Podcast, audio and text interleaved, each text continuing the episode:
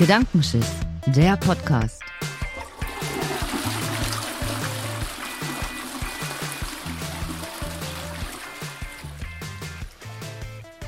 Hallo und herzlich willkommen zur mittlerweile fünften Folge.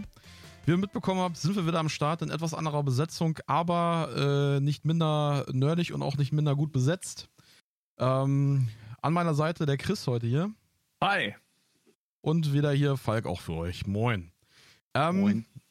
Wir starten direkt mit einem richtig ähm, ja, ähm, tiefen Thema wieder durch.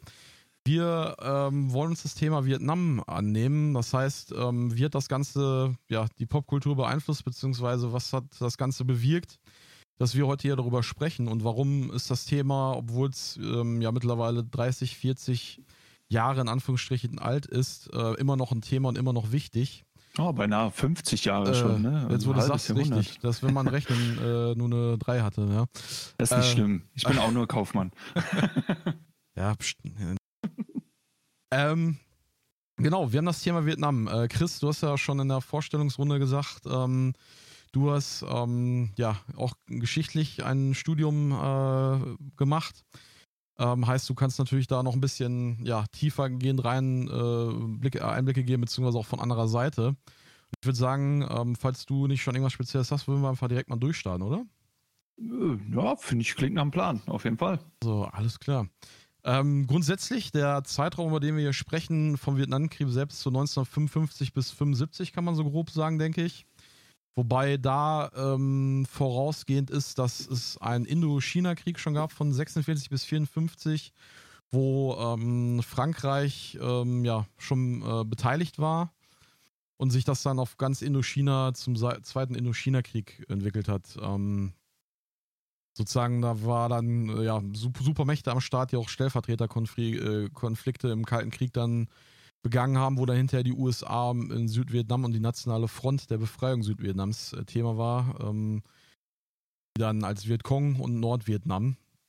Ähm, ja, Chris, wolltest du da schon direkt mal einsteigen? Was, ähm ja, ganz interessante Entwicklung, weil ähm, jetzt kommt halt so ein bisschen nerdy, also ohne da immer zu tief ins Thema eingehen zu wollen, aber wie du schon sagtest, Stellvertreterkrieg ist natürlich ein, ganz immens wichtiges Thema, äh, gerade weil die Amerikaner sich das als, als Patrone der freien Welt äh, sich immer auf die Fahnen, ja, sich quasi immer auf die Fahnen geschrieben haben, weil nach Beendigung des Zweiten Weltkriegs, in denen die Amerikaner ja natürlich auch ganz tief im Pazifikkrieg halt auch äh, mit involviert waren und äh, der damit einhergehenden Aufgabe der auch letzten Kolonien, gerade auch Afrika und ähm, Frankreich hat dann eine ganz große Rolle in Indochina gespielt, ähm, hat es natürlich so eine Art Machtvakuum hinterlassen. Ne? Und gerade bei den, bei den Franzosen mit äh, aufkommenden ähm, ja, in Independence-Bestrebungen sozusagen ähm, und die Franzosen als äh, krasse Unterdrücker sozusagen. Also die haben sich da, ähm, man, man, hier in Europa ist man immer eher so fixiert auf die afrikanische äh, Politik, wo man sagte, man hat da Kolonien gehabt. Äh, da muss man sagen, das war in, in Asien waren die Franzosen viel größer und nicht nur größer, sondern auch äh, wesentlich härter, was äh, irgendwelche Unterdrückung von Völkern angeht. Und ähm, das hinterließ halt so eine Art Machtvakuum, was äh, in der damaligen Zeit dann natürlich die Sowjetunion sich äh, ungemein zu Genütze äh, quasi gezogen hat. Also das sieht man bis heute. Ich spreche mal ganz kurz Afghanistan an, das ist auch so ein Ding. Ähm, ja, und äh, das hat sich halt in, in, in, äh, auf, auf dieser koreanischen Halbinsel halt hingezogen ähm, und dann auch rüber bis, bis nach äh, Vietnam, was dann dazu quasi geführt hat, dass äh, ähm, eine, eine kommunistische Gesinnung sich verbreiten wollte, die halt quasi auf die soziale Gleichheit aus wollte. Und dann äh, haben die Franzosen sich da halt zurückgezogen und ähm, ja, die Amerikaner haben sich das so ein bisschen zunutze gemacht und haben dann äh, quasi gesagt, äh, den, den roten Sternen müssen wir die Stirn bieten. Ja, sozusagen Containment-Politik unter dem Begriff läuft das ja, dass, dass man nicht zulassen will, dass äh, oder nicht zulassen wollte, besser gesagt, dass Vietnam den gleichen äh, Weg wie China nimmt und dann äh, äh kommunistisch wird. Ähm, ja, also den Kommunisten sozusagen das Fürchten lernen war ja die Aussprache, die äh, gegenüber den Generälen sozusagen kundgetan wurde.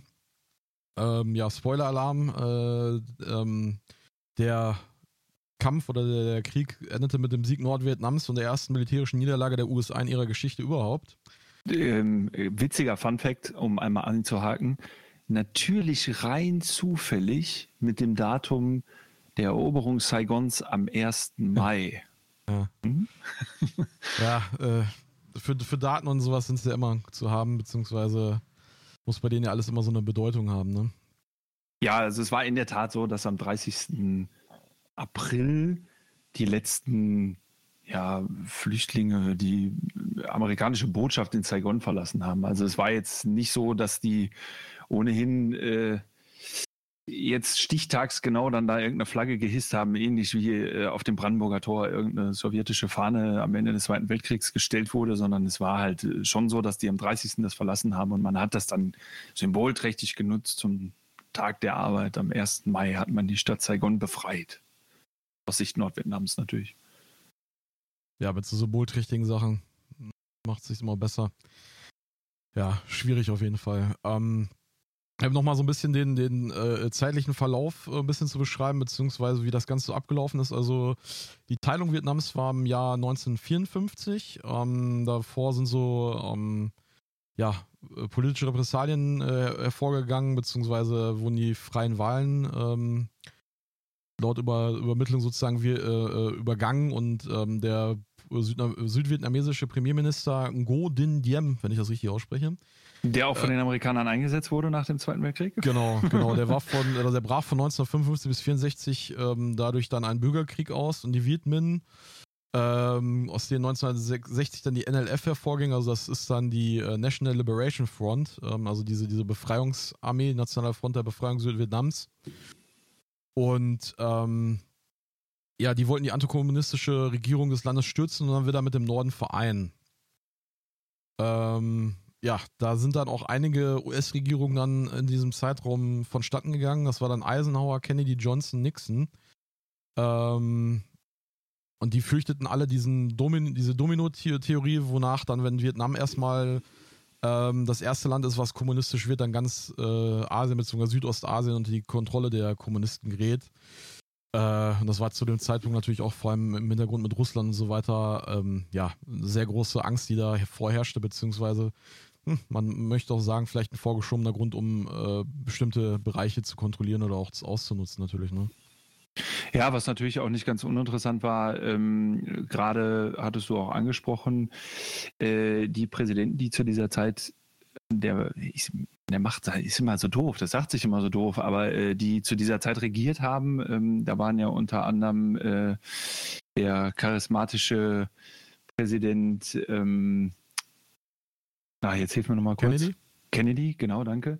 Der natürlich in seiner Amtszeit auch mit der Kuba-Krise ähm, zu schaffen hatte und ähm, also sowjetische Stationierung von Atomraketen vor der amerikanischen Küste. Ähm, das, was er sich natürlich nicht bieten lassen wollte und äh, dann halt gesagt hat, äh, in dem Fall geben wir Südkorea, ähm, äh, Südvietnam natürlich nicht an die kommunistische nördliche Regierung ab. Genau, war auch ein Riesenthema dann halt der Kalte Krieg, beziehungsweise auch Standorte vielleicht für irgendwelche Waffen, beziehungsweise auch für Stellungen und so weiter und so fort. Also das spielt natürlich auch alles mit rein. Ähm, machte das Ganze natürlich auch nicht einfacher. Vor allem, ähm, ja, Kennedy, gerade wie du es angesprochen hast, auch eigentlich ein wichtiger ähm, Mann damals, der auch so ein bisschen für, für, für Veränderungen und Aufschwung und so ein bisschen eine andere Politik der Zeit äh, stand, der ja nicht lange da äh, von zehren konnte.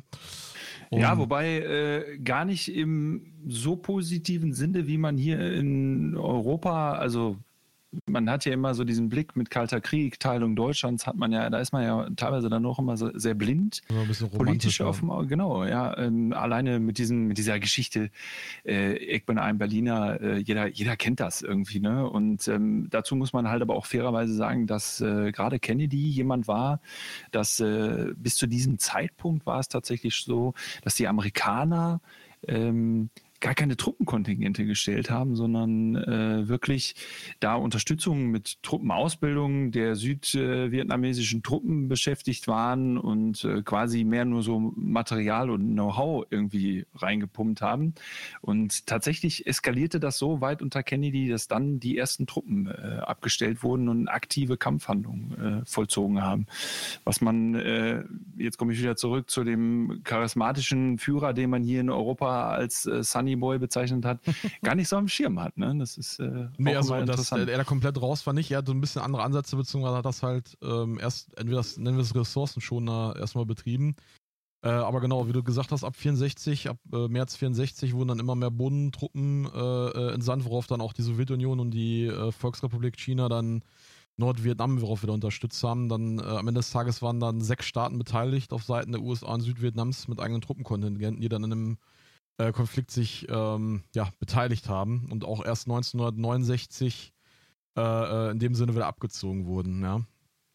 Ähm, das war ja da eigentlich der, der Startschuss an der Stelle und das war ja noch unter seinem Regime, soweit ich das. Äh ja. Ähm, ja, wie du gesagt hast, auch gerade schon, hast du ja schon ein bisschen vorgegriffen. Am 1. Mai 75 endete das Ganze dann mit der Eroberung der äh, mein Gott, südvietnamesischen Hauptstadt Saigon durch die äh, nordvietnamesischen Truppen. Äh, zu dem Zeitpunkt äh, schätzt man die Zahl der vietnamesischen Kriegsopfer auf mindestens zwei bis über fünf Millionen ähm, Menschen.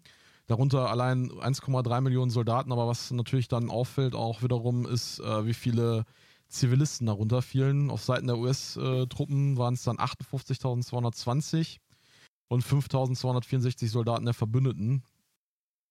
Ähm, und weiter darüber hinaus wurden ja mehrere Millionen Vietnamesen verstümmelt oder durch äh, das hochgiftige Entlaubungsmittel Agent Orange äh, ähm, ja, äh, ja, ver verstümmelt, ja, also das zieht sich bis heute. Ja. Ähm, das ist ja eine, eine, Art der chemischen Kriegsführung, die man ja eigentlich äh, gerade nach dem Ersten Weltkrieg wieder verhindern wollte, hat, ist ein bisschen darauf zurückzuführen, dass äh, Vietnam als äh, asiatische Halbinsel natürlich durch tropisches Klima beein beeinflusst ist.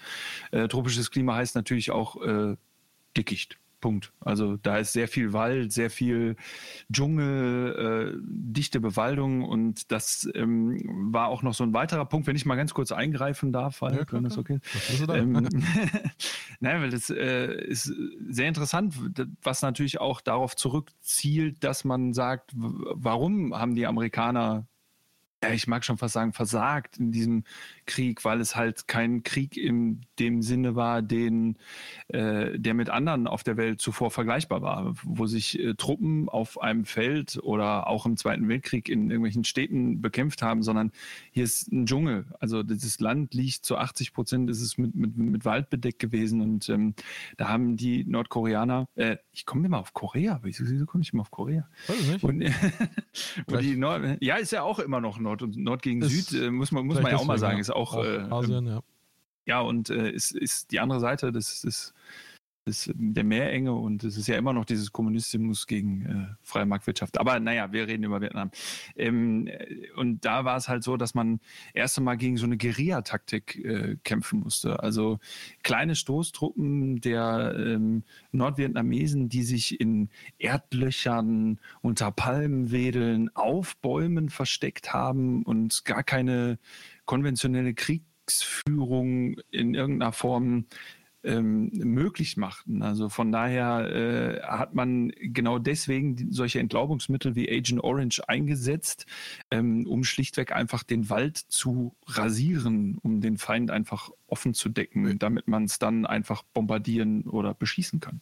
Das auf der einen Seite, einmal um sozusagen die Fläche freizumachen für die amerikanischen Truppen, die natürlich mit ihren äh, ähm, ja, Vehikeln, die ihnen zur Verfügung standen, natürlich deutlich äh, besser dann aufgestellt gewesen wären als, als sozusagen als Fußsoldaten im Dschungel, wo sie sich nicht auskennen, beziehungsweise wo halt äh, der äh, Guerillakrieg der Vietnamesen äh, äh, stark war, beziehungsweise die natürlich auch im Vorteil aufgrund des, des Heimvorteils sozusagen, um es so mal auszudrücken. Ähm, zusätzlich sollte auch, ähm, also um das, das war ja so ein bisschen vorgeschoben, um das Ganze so ein bisschen zu umgehen mit den ganzen äh, Konvention und so weiter, ähm, war das ja sozusagen, wie du so schon sagst, einmal dem der, der Ebnung des Schlachtfeldes gewidmet und zweitens sollten ja auch ähm, dadurch erschwert werden, dass, dass sozusagen die ähm, widerständige Bevölkerung und auch die Soldaten einfach geschwächt werden sollten, dadurch, dass sie einfach auch nichts zu essen haben, weil sie nichts anbauen können, beziehungsweise nichts wächst. Und genau, äh, ja. das auf sozusagen auf zwei Ebenen da äh, mit den ähm, ja, Schnippchen geschlagen werden sollte. Äh, hat teilweise nur funktioniert, ähm, nur die Spätfolgen sind natürlich da wieder Themen, die auch heute Tisch. noch äh, äh, schlimm sind in Vietnam, wo immer noch Teile äh, mit kämpfen, beziehungsweise auch wo durch das Agent Orange immer noch Missbildungen äh, äh entstehen und auch immer noch äh, Themen da sind, wo auch ähm, ja, ja es ist ein, ein hochkrebserregender Stoff aufgrund der chemischen Verbindung, das muss man einfach mal dazu sagen, der bis heute Grundwasser verseucht. Ähm, und auch da einfach immer noch ganze ja, Landstriche einfach unbebaubar sind, weil dieser, diese, diese, ich, ich krieg's nicht hin, ich bin kein Chemiker, es tut mir leid, ich kann das noch nicht mal richtig aussprechen, deswegen verzichte ich jetzt einfach mal drauf. Aber diese, diese chemische Zusammensetzung ähm, von, diesen, von diesem Agent Orange äh, geht halt dahin, dass sie zwar an der Luft relativ schnell äh, wieder abbaubar ist, aber wenn, sobald sie halt ins Grundwasser und die, oder in die Erde versickert, ähm, ist sie bis zu 100 Jahren nachweisbar. Und äh, eingangs haben wir ja schon gesagt, wir reden gerade von 50 Jahren ungefähr, von denen wir hier reden. Das heißt, äh, bis heute sind Landstriche noch krebstechnisch so verseucht. Ähm, ja, ähnlich wie in Hiroshima, Nagasaki, die immer noch mit atomarer ähm, Verseuchung zu kämpfen haben. Also da gibt es auch, ähm, wer, wer, das mal sehen möchte, wie groß das ganze Thema war, beziehungsweise wo da die äh, Fokusse lagen, gibt es auch eine schöne nenne es mal schöner, weil es wirklich auch gut zu sehen ist, eine Karte, ist bei dem Thema ja mal ein bisschen schwierig, ähm, wo dann auch wirklich die Def Defloration sozusagen stattgefunden hat und wo auch wirklich die ja, Erntevernichtung stattgefunden hat. Und das ist wirklich von äh, Norden bis äh, äh, ja, in den mittleren Teil, ähm, nur der südlichere Teil wurde da, was, was die Erntevernichtung ist, ein bisschen äh, äh weniger behandelt, weil da auch aufgrund der Tro noch tropischeren Verhältnisse und so weiter auch das ganz noch schwieriger ist aber auch weil da weniger Bevölkerung halt war, aber das ist halt äh, enorm. Also eigentlich ist ganz Vietnam äh, betroffen gewesen, weil der südlichere Teil weniger stark als der nördliche und östliche Teil, aber ähm, ja, trotzdem enorme Flächen, die da abgedeckt wurden während des Ganzen. Äh, kann man da sich dann auch nochmal ähm, angucken, wer möchte. Ja. Ähm, ja, das, äh, ich gebe dir recht, interessant zu sagen, ist natürlich immer aus unserer Generationssicht geschuldet eigentlich äh, ist das immer, ich finde es wichtig, sich damit auseinanderzusetzen, Richtig. aber ähm, also was ich halt immer interessant finde zu sehen ist, es ist ein Stellvertreterkrieg, wie wir sagten, eingangs äh, zwischen Nord- und Südvietnam. Die meisten Kampfhandlungen haben aber tatsächlich im Südteil Vietnams stattgefunden, ähm, was insofern total verwunderlich ist, weil man ja quasi in dem Teil gerade auch so Herbizidgeschichten, chemische, auch Napalm, äh, kann ich gleich auch nochmal kurz was zu sagen, äh, genutzt hat in einem Gebiet, was man eigentlich verteidigen wollte. Also darüber hat man es quasi ja, abgeworfen, wenn man so will. Also das ist. Äh Wobei der südliche Teil ja weniger äh, betroffen ist als, als äh, der nördliche. Also da merkt man schon, dass mhm. da Truppenbewegungen eigene waren, die man nicht auch mit diesem Zeug äh, äh, ja wirklich dann angehen wollte. Ähm, da wurde nur der ganz sozusagen der Landepunkt Ganz, ganz im Süden und äh, Südwesten äh, wurden da stärker angegangen. Der Rest ist eigentlich relativ verschont geblieben. Dann äh, zum mittleren und oberen Teil ist es wieder stärker gewesen. Aber gerade die äh, Erntevernichtung äh, war da gar nicht eigentlich vorhanden. Ja. Ja, aber äh, nichtsdestotrotz äh, muss man da halt auch einfach beachten. Daher kommen halt auch solche Geschichten wie äh, Friendly Fire. Also das gab es ja immer schon im Krieg, aber mhm. ähm, das teilweise einfach aufgrund der Dschungelsituation und, und Hilfe herbeiruft, also war ein amerikanisches Squad in irgendeine Kampfhandlung quasi verwickelt, war es gar nicht so einfach, Positions Details durchzugeben. GPS, ne? also wir reden jetzt hier von den 60er Jahren. GPS oder ähnliches äh, mit irgendeiner Handypeilung, Ortung gab es halt einfach nicht. Ne? Und ähm, dann halt einfach auf Verdacht irgendwo äh, irgendwelche Bomben mit Napalm oder halt diesen, äh, ja, es war, die Bomber haben halt eher Napalm abgeworfen. Das ist, äh, das ist auch so eine, so eine ein, das ist ein, ein, ein Brennstoff, der meistens benzinbasiert ist und zwei Kleb klebrige Stoffe beinhaltet, sodass diese quasi sich an Oberflächen haften und dann in der Verbindung mit Benzin ähm, eine enorme Hitze von 800 bis 1200, 1300 Grad entwickeln und halt alles abfackeln. Also man kann es auch nicht einfach abwaschen. So. Und das hat äh, auch zu herben Verlusten auf Seiten dieser ähm, Amerikaner und äh, südvietnamesischen und deren Verbündeten gesorgt, weil man halt einfach äh, ja nur Flächenbombardements vornehmen konnte und gar nicht so gezielte Luftangriffe im Sinne von, äh, wie man sie heute jetzt aus dem 21. Jahrhundert von Drohnen vielleicht sogar durchgeführt kennt. Ja, wie du sagst, also äh, die eigenen Truppen wurden dann mit diesen Dingern getroffen und äh, das Perverse, wie du sagst, auch äh, wenn das Zeug erstmal brennt auf einem oder auf irgendwas, es hört auch so schnell nicht mehr auf. Also es ist wirklich, äh, selbst ohne Brennen bares äh, Medium sozusagen, was es zur Verfügung stehen hat, verbrennt es trotzdem einfach weiter. Also das heißt, richtig, Erde, ja, Sand oder irgendwas. Lebt halt einfach. Ja. Also selbst wenn du gelöscht wurdest, hast du dieses Zeug halt auch erstmal nicht von dir abbekommen. Ja. Das ist halt auch so ein Ding gewesen. Was auch äh, natürlich Behandlungen und so weiter auch erschwert haben, wobei auch da natürlich, wir reden über die 60er, 70er Jahre, die Chirurgie und die, die, die Versorgung da sowieso natürlich nicht so stark war, wie es heute vielleicht wäre. Ähm, ja. Ja, Okay, ähm, ja, wir haben jetzt grundsätzlich einmal so ein bisschen ähm, den Verlauf so abgedeckt. Ähm, wollen aber nicht umher, dass die Folgen für Vietnam und dessen Bevölkerung ein riesiges Problem darstellen und auch schrecklich waren und sind. Aber ähm, wir wollen uns tatsächlich dann jetzt so ein bisschen davon abkapseln, das, äh, das ein bisschen beiseite schieben und wir wollen uns dann mehr auf die Folgen für die USA konzentrieren, da diese ja sozusagen auch thematisch für uns sind und was wir da heute beleuchten wollen. Ähm, denn äh, die USA sind natürlich dann die, die ähm, diesen Popkulturträger darstellen, beziehungsweise dann auch dann da Themen für uns mitgenommen haben. Da hat das, äh, hat Vietnam, die vietnamesische Bevölkerung natürlich uns nicht so sehr geprägt oder, oder den Westen. Ähm, Wer mehr zu dem Thema erfahren möchte, halte ich natürlich genau, wie Chris schon sagt, gerne dazu an, äh, sich mit dem Thema zu beschäftigen. Wie bei jedem Krieg ist die Entstehungsgeschichte samt der Folgen interessant und vor allem auch wichtig zu verstehen und mit dem Bewusstsein ähm, dazu sein, umzugehen und auch zu wissen, so weitere Kriege vielleicht auch zu verhindern, beziehungsweise auch äh, ja, da eingreifen zu können. Grundsätzlich kann man festhalten, Krieg ist uncool. Definitiv. Und so wir als dumm, Deutsche haben ja leider aus der Historie raus ja. auch gute Erfahrungen mit. Ähm, ja. Kommen wir auch nicht umher. Aber äh, genau. Mit den schweren Worten wieder zurück zum Fokus. USA wirken auf die Popkultur.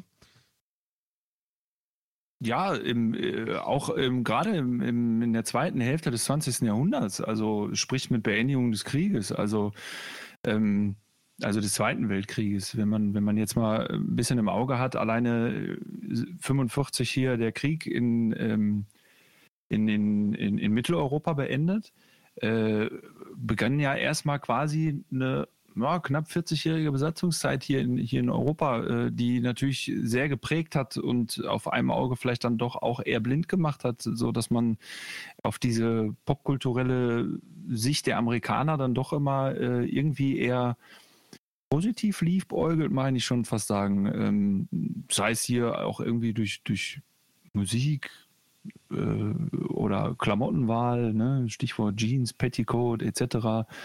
Ähm, und ich glaube, ähm, da verliert man so ein bisschen, also ich glaube, jetzt um das auch mal auf Vietnam ein äh, bisschen zurückzubügeln sozusagen, ich glaube, dass es halt unter anderem auch ähm, eine Schwierigkeit war, überhaupt für die Amerikaner sich einmal quasi um die halbe Welt irgendwie in diese Situation hineinzuversetzen, dass man gar nicht weiß, wofür kämpft man, was passiert hier überhaupt. Also man bringt ja seine Sicht der Dinge mit, die ja nicht immer unbedingt überall auf der Welt funktionieren, was durchaus auch äh, die Truppen vor Ort vor Probleme gestellt hat.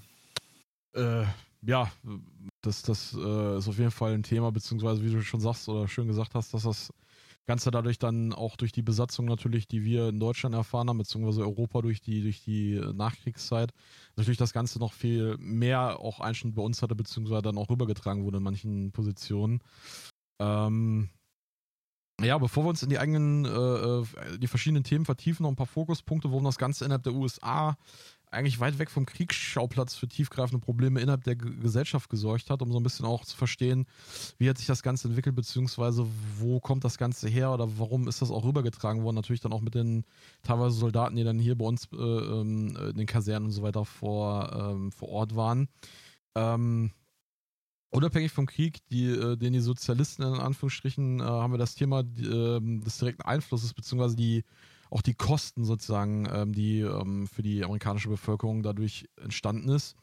Allein 1966 ähm, hat die ähm, US-Regierung doppelt so viel ähm, ja, Gelder ausgegeben für den Vietnamkrieg als für, für soziale Reformprogramme. Und ähm, bis 8, 1968 stiegen die ganzen Kosten auf äh, 80,5 Milliarden Dollar, was heute ungefähr 590 Milliarden Dollar ähm, bricht. Und ähm, das äh, kam zur Krise ähm, des Goldmarkts, beziehungsweise auch, äh, ähm, wo natürlich auch dann eine Rezession zu dem Thema ähm, äh, in der Zeit auch war, beziehungsweise auch Wirtschaftsschwäche in Amerika. Und ähm, dadurch wurde auch von den Wirtschaftseliten in den USA ja ein baldiges Kriegsende gefordert. Also ähm, war natürlich dann da auch ein Thema bei denen, beziehungsweise äh, ja, auch, auch äh, schwer tragbar für die Amerikaner selbst, die gar nicht vor Ort in, in Vietnam waren, unabhängig davon, ob ihre Geliebten da waren oder nicht. Ne? Ja, grundsätzlich muss man ja immer sagen, so dumm es auch klingt oder so martialisch es auch klingt, aber es ist immer so, Krieg kurbelt die Wirtschaft erstmal an. Punkt. Also das kann man sehen. Erster Weltkrieg, Zweiter Weltkrieg. Es war immer so, dass vorher eine wirtschaftliche Schwächephase vorausging, ähm, weswegen man ja oft auch davon spricht, dass es äh, gerade beim Ersten Weltkrieg immer ähm, zwangsläufig, sagt man ja immer, auf diesen Krieg hinaussteuerte. Das hatte ja nicht nur irgendwie, hey, wir finden die Franzosen doof damit zu tun, sondern das hatte durchaus auch damit zu tun, dass äh, wirtschaftlich eine hohe Stagnation stattfand, die im Endeffekt dann sich zuspitze, dass dann irgendjemand aus irgendwelchen Kriegen ausgerufen hat. So, ähm, wenn du jetzt natürlich anfängst, dich in einen Krieg einzuarbeiten, mag ich jetzt mal so doof sagen, ähm, dann fängst du natürlich an, äh, irgendwann auch die Kosten gegenzurechnen. Und je länger sich ein Krieg hinzieht, und jetzt sprechen wir ja hier von dem Vietnamkrieg von insgesamt ja beinahe 20 Jahren, in denen die USA natürlich nicht vollkommen mit Truppenkontingent etc. dabei waren, aber schon ähm, ja, lange auch finanziell daran beteiligt waren, da muss man natürlich sagen, je länger so ein Krieg dauert, desto höher ist der monetäre Verlust. Ja, ähm, um da vielleicht mal einen, äh, ähm, noch mal einen zweiten Wert reinzubringen oder noch zwei weitere Werte, die so ein bisschen das Ganze veranschaulichen.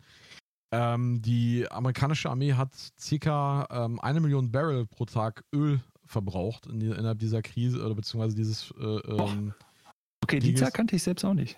Okay. das ist eine Menge. Äh, und das, das, was tatsächlich auch mit dazu beitrug, dass dann äh, die, die Ölkrise äh, 73 war.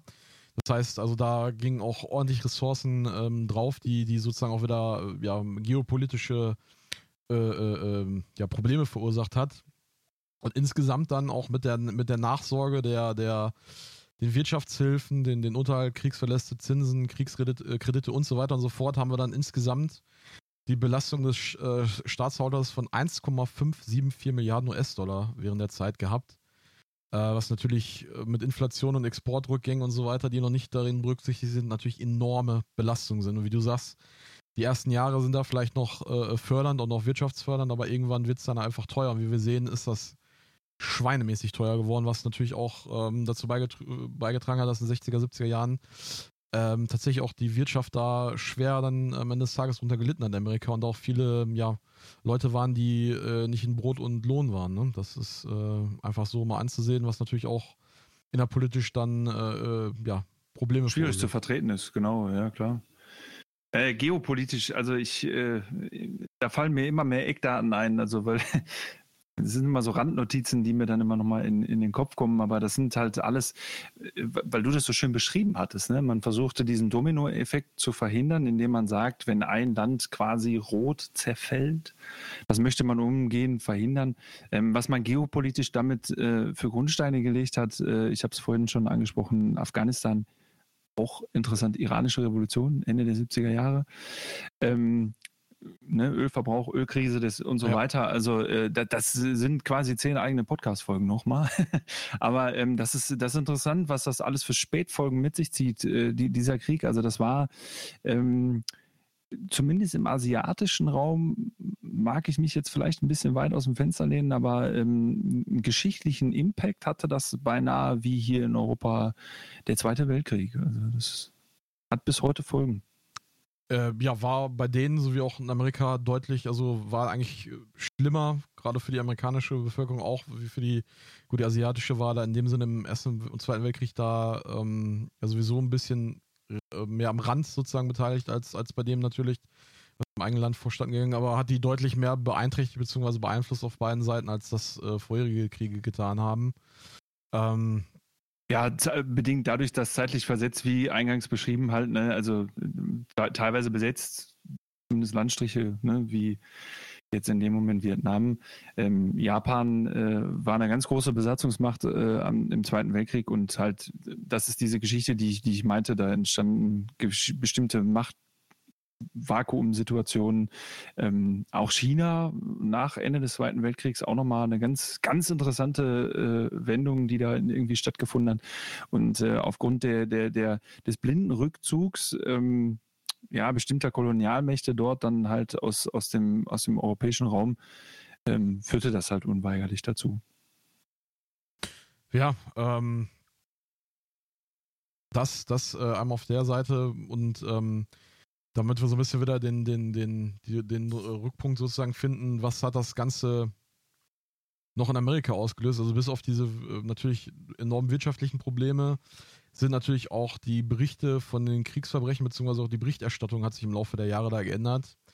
Ähm, es gab unter anderem, ähm, ja, Thema Kriegsverbrechen einen sehr schlimmen Zwischenfall der äh, am 16. März 68 passiert ist, wo es dieses Massaker von Milai äh, gab, wo einfach 504 äh, ja, Zivilisten, wovon äh, der Großteil Frauen, Kinder und äh, alte, ähm, ältere Menschen waren, ähm, ja, einfach getötet wurden.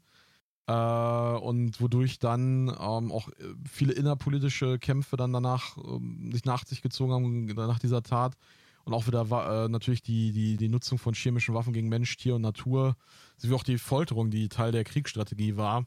Also da sind auch einige Sachen passiert, die dementsprechend ähm, ja zu Anfang nicht rübergetragen wurden, aber im Laufe der Jahre, wo immer mehr Leute auch sich ähm, ja negativ dazu geäußert haben, beziehungsweise wo die auch die, die, die Berichterstattung negativer wurde, wo nicht nur Leute waren, die irgendwie von der Armee oder von der Regierung rübergebracht wurden und gesagt haben, hier mach mal einen schönen Report, sondern auch wo dann ähm, ja die Sender und, und die, die, die Leute selbst hingegangen sind und sich da selbst ein Bild von gemacht haben, wo dann auch immer mehr äh, im Laufe der Jahre ja gegen äh, die, die, die, ähm, den Krieg ge ge gestimmt wurde, beziehungsweise auch immer mehr Stimmen dagegen aufkamen, auch äh, im Zuge der Hippie-Bewegung und so weiter. Und so kann man, ähm, gibt es eine ganz interessante Statistik, beziehungsweise Umfrage, die es damals gab.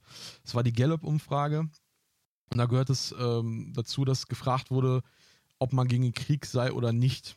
Äh, 61% waren 65 noch nicht dagegen. Dann äh, 66 schon 50% Dann äh, ging das 47, äh, 67 mit 44, 34 bei im Jahr 68 und noch 24 im Jahr 71 dann runter, dass die wirklich gesagt haben, äh, ähm, dass das, das ähm, ist, also, ist noch immer noch richtig, was wir machen. Und äh, ja, das ist äh, ziemlich auch innerpolitisch dann irgendwann in die Hose gegangen, wodurch dann auch dieser Rückzug dann spätestens 75 irgendwie dann einhergegangen ist. Ähm, 68 wurde es dann mit einer Mehrheit bejaht und gegen Ende 1970 plante man dann alles oder beziehungsweise begann es dann. Aber das ist schon, ähm, man sieht auch enorm die innerpolitische Entwicklung halt und damit dann auch, was da passiert ist. Ja, äh, ganz äh, davon zu schweigen, was man, und jetzt kommen wir vielleicht auch so ein bisschen in das, in das Popkulturelle auch mit rein, ähm, äh, wo man dann natürlich in diese, von dieser Hippie-Bewegung spricht. Ne? Also das sind ja auch so Geschichten, die ja einen enormen Auftrieb dadurch bekommen haben. Ne? Also Friedensbewegung, Friedensaktivismus, auch ähm, so eine Geschichte, ähm, schwarze in Amerika, die in den, im, im Vietnamkrieg ge, gedient haben, aber ähm, noch quasi Rassentrennung in ihrem eigenen Land äh, ausgesetzt waren sozusagen. Also Stichwort Martin Luther King etc., der ähm, mit Massenprotesten gegen den Vietnamkrieg auch diese Stimmung nutzte, um auf solche Geschichten aufmerksam zu machen. Ja, genau. Also wie du sagst, es gab die älteren Gruppen, die noch so gegen äh, Atomwaffen waren oder sind, beziehungsweise die, die halt mit der Kuba-Krise und dem Kalten Krieg äh, zu kämpfen hatten. Da gab es die Bürgerrechtsbewegung, gerade im Bereich auch der, der ähm, Afroamerikaner. Ähm, und dann Ende der 50er ging das dann los mit Hippies, äh, Studentenbewegung und der neuen Linken sozusagen, die äh, dann in den 60ern richtig äh, ja, entstanden sind und ab Herbst 64 dann mit der Friedensbewegung äh, zu Protesten äh, ähm, aufgerufen hat, wo ähm, ja dann äh, immer wieder größere ähm, ja, Proteste waren, wo man auch vielleicht noch das Bild zum Beispiel aus ähm, Forrest Gump Camp wo, kennt, wo die dann in Washington äh, damit zu äh, tausenden Leuten ähm, stehen und da äh, protestieren. Äh, wo unter anderem auch ähm, ist ja dann 64 äh, äh, und 65 gab es ja dann ähm, vier Pazifisten, die auch dann sich durch Selbstverbrennung ähm, ja, da auf, aufbegehren wollten, beziehungsweise gegen den Napalm-Einsatz damit protestiert haben und ähm, tatsächlich auch an, es an hunderten Hochschulen äh, so, so sogenannte Teach-Ins stattfinden, wo dann auch äh, ja, protestiert wurde gegen autoritäre Strukturen im Bildungssystem. Und ähm, ja, so weichte das nach und nach immer weiter auf, bis ähm, dann halt auch ähm, unter anderem Vietnam-Veteranen selbst äh, ähm, an Protesten beteiligt waren, beziehungsweise 1971 ähm, dann 700 Mitglieder des, der, der, der Veterantruppe Medaillen und Ordensbänder auf die Treppen des Kapitolgebäudes warfen, wodurch ähm, auch klar wurde oder beziehungsweise nochmal verdeutlicht wurde, dass selbst 20 bis 25 Prozent der Soldaten, die dabei waren, das Ganze für falsch hielten. Also ähm, da hatte sich im Laufe der Jahre wirklich sehr viel ähm, angestaut an Wut und so weiter, was, was ähm, ja, da dann hinterher auch oder beziehungsweise währenddessen in sehr viel kulturellen Themen dann gemünzt. Ja, klug, gut. Äh, zählte natürlich auch einiges äh, insofern mit rein, dass man sagte, ähm, wofür ist man überhaupt da? Ne? Weil da sind wir wieder beim, beim Verlauf. Also man hörte ja anhand der Jahreszahlen, die du gerade aufgezählt hast, dass das auch immer weiter am Ende, Richtung Ende des, des Krieges ging. Ne? Und wenn du 10, 15, 16, 17 Jahre irgendwie einen Krieg führst und, und, und junge Leute ohne Ende dahin geschickt werden, die dann natürlich nicht mehr nachvollziehen können, wo, wofür sind wir überhaupt hier? Ne? Also mir fiel, mir fiel gerade eine, eine Sache nochmal äh, zwischendurch ein, das, das fand ich sehr interessant, das habe ich gestern Abend noch gelesen. Ähm, weil du die, gerade die Berichterstattung angesprochen hast, habe ich jetzt mal einmal noch mal kurz äh, recherchiert sozusagen. Ähm, am Anfang waren es natürlich irgendwie noch sehr, ich mag jetzt mal behaupten, linientreue Berichterstattungen. Ne? Also sozusagen alles, was ich will mal nicht sagen so wie heute, so vom wegen darf berichtet werden sozusagen. Es war einfach, es ist halt 50 Jahre her und was unlieb war, du musst natürlich A, erstmal ins Kriegsgebiet kommen und B, dann erstmal schaffen, irgendwie da zu berichten. Also live schalten wie heute aus Syrien oder sonst was gab es halt auch einfach nicht. Ähm, das entwickelte sich, entwickelte sich halt auch dahin weiter, dass dann ähm, Kriegsreporter oder Korrespondenten und äh, wie hier zum Beispiel am 5. August 66 muss das gewesen sein, da hat ein Reporter, der äh, Morley Safer, der hat einen Bericht darüber gebracht, dass US Marines ein Dorf abgebrannt haben aus zuvor genannten Gründen, weil man sagte, okay, man möchte den Guerillakriegern quasi die Grundlage, sprich das Dorf, die Reisfelder etc. pp. Ähm, zur Verpflegung wegnehmen. Und das war halt, das war so eine, man nannte das Search and Destroy Mission, also Aufspüren von irgendwelchen Guerilla-Nestern und die dann halt ja, ja den Rückzugsorte nehmen, ne? Genau, ne? Und ähm, dort dann halt vermeintlich noch versteckende Vietcong aufspüren. Und ähm, nach, an, an, diesem besagten 5. August ähm, hat dieser Reporter darüber berichtet in, in den USA. Und ähm, die äh, amerikanische Regierung hatte noch vergeblich versucht, diesen CBS-Bericht war es, glaube ich, ähm, aufzuhalten und äh, haben es natürlich nicht geschafft. Der ging, der ging dann auf, auf Sendung und es hat dann quasi den, den, den Heimatmenschen in den USA dann auch mal ein bisschen aufgezeigt, wie brutal diese Kriegsführung ist. Und der Chef des Senders wurde mit den, mit den äh, äh, vom, von den, vom US-Präsidenten Johnson damals tatsächlich äh, angerufen und äh, der sagte dann, und äh, jetzt werfe ich mal so ein Zitat in den Raum, äh, Frank, hier ist Ihr Präsident und gestern haben Ihre Jungs auf die amerikanische Flagge geschissen. Also da sieht man auch mal, äh, wie, mit, mit, mit, mit, mit was für einer, ähm, ja, Einstellung man da rangegangen ist, dass man sagt, solche Informationen gehören eigentlich nicht an die Öffentlichkeit und äh, die, die ähm, von dir angesprochenen Soldaten, die dann halt auch dagegen waren, äh, die das teilweise auch einfach nicht verarbeiten konnten und auch deswegen dagegen waren irgendwann, weil sie halt gesagt haben, was wir dort erlebt haben, können, kann kein Mensch nachvollziehen und niemand hier in der Heimat weiß darüber Bescheid, wie brutal dieser Krieg war. Wir reden ja auch nicht nur jetzt von was nur ist gut. Es ist schlimm genug, wenn man sagt, Kinder, Frauen, Alte, Schwangere, was auch immer, Menschen, die da sterben bei irgend, irgendwelchen sinnbefreiten Angriffen. Aber wir reden ja hier auch davon, dass selbst wenn es zu Kriegsgefangenen mal kam, wenn die ähm, Amerikaner, die man ja, und deswegen sagte ich ja zu Beginn immer hier in Westeuropa so, ein, so, ein, so, ein weiße, so eine weiße Weste tragen, ähm, die, die wurden gefoltert. Also wir reden wirklich von Folter und nicht von, von, die wurden festgesetzt und nach irgendwelchen Genfer Konventionen als Kriegsgefangene in ein Lager gesteckt. Wir reden von Folter auf beiden Seiten, also fairerweise. Ne? Also wir reden jetzt nicht nur von den bösen Amerikanern oder den bösen Vietcong, wie man sie nennt, ähm, auch wieder aus westlicher Sicht, sondern wir reden davon, dass äh, sich beide Parteien äh, da massivst Menschenrechtsverletzungen gegenseitig ausgesetzt haben. Richtig, genau. Ähm, ja, wie der, der Johnson nämlich dann auch nochmal auf, weil auch der, der CIA-Berichte dann äh, zu den Hippie-Bewegungen äh, veranlasst hatte, die dann, ähm, ja, äh, beweisen sollten, dass die kommunistisch gelenkt werden. Äh, die Berichte haben dann aber bewiesen, dass es nicht so ist und auch nicht die, keine Beeinflussung stattfindet. Aber, ja, das ist ein bisschen, ein bisschen Fun Fact. Jetzt muss ich ja. mal ein bisschen aus der eigenen, eigenen Trümmerkiste hier ein bisschen äh, applaudieren.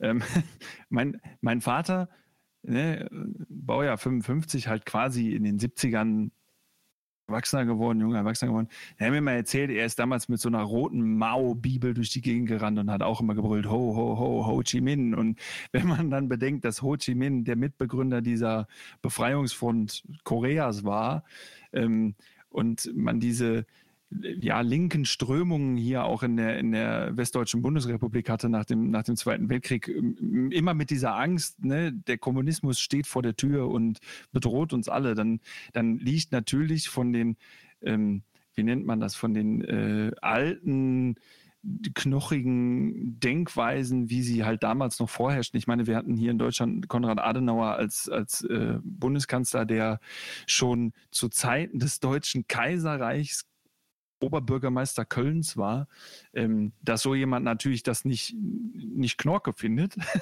ähm, wenn dann jemand mit so einer Mauerbibel äh, durch die Gegend rennt, dann, dann liegt der Verdacht natürlich schon nahe, dass man sagt, oh hey, da sind Kommunisten bei. Ja.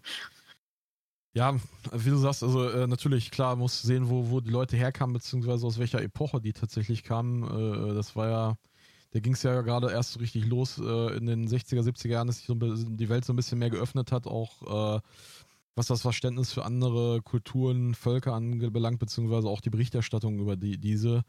Wie du sagst, da war die Welt noch äh, groß und nicht, nicht so klein und vernetzt, wie es heute teilweise ist, dass man äh, da irgendwelche Dinge mal so eben schnell berichtet bekommt, wie es heutzutage ist und äh, nicht da überall jemand vor Ort ist.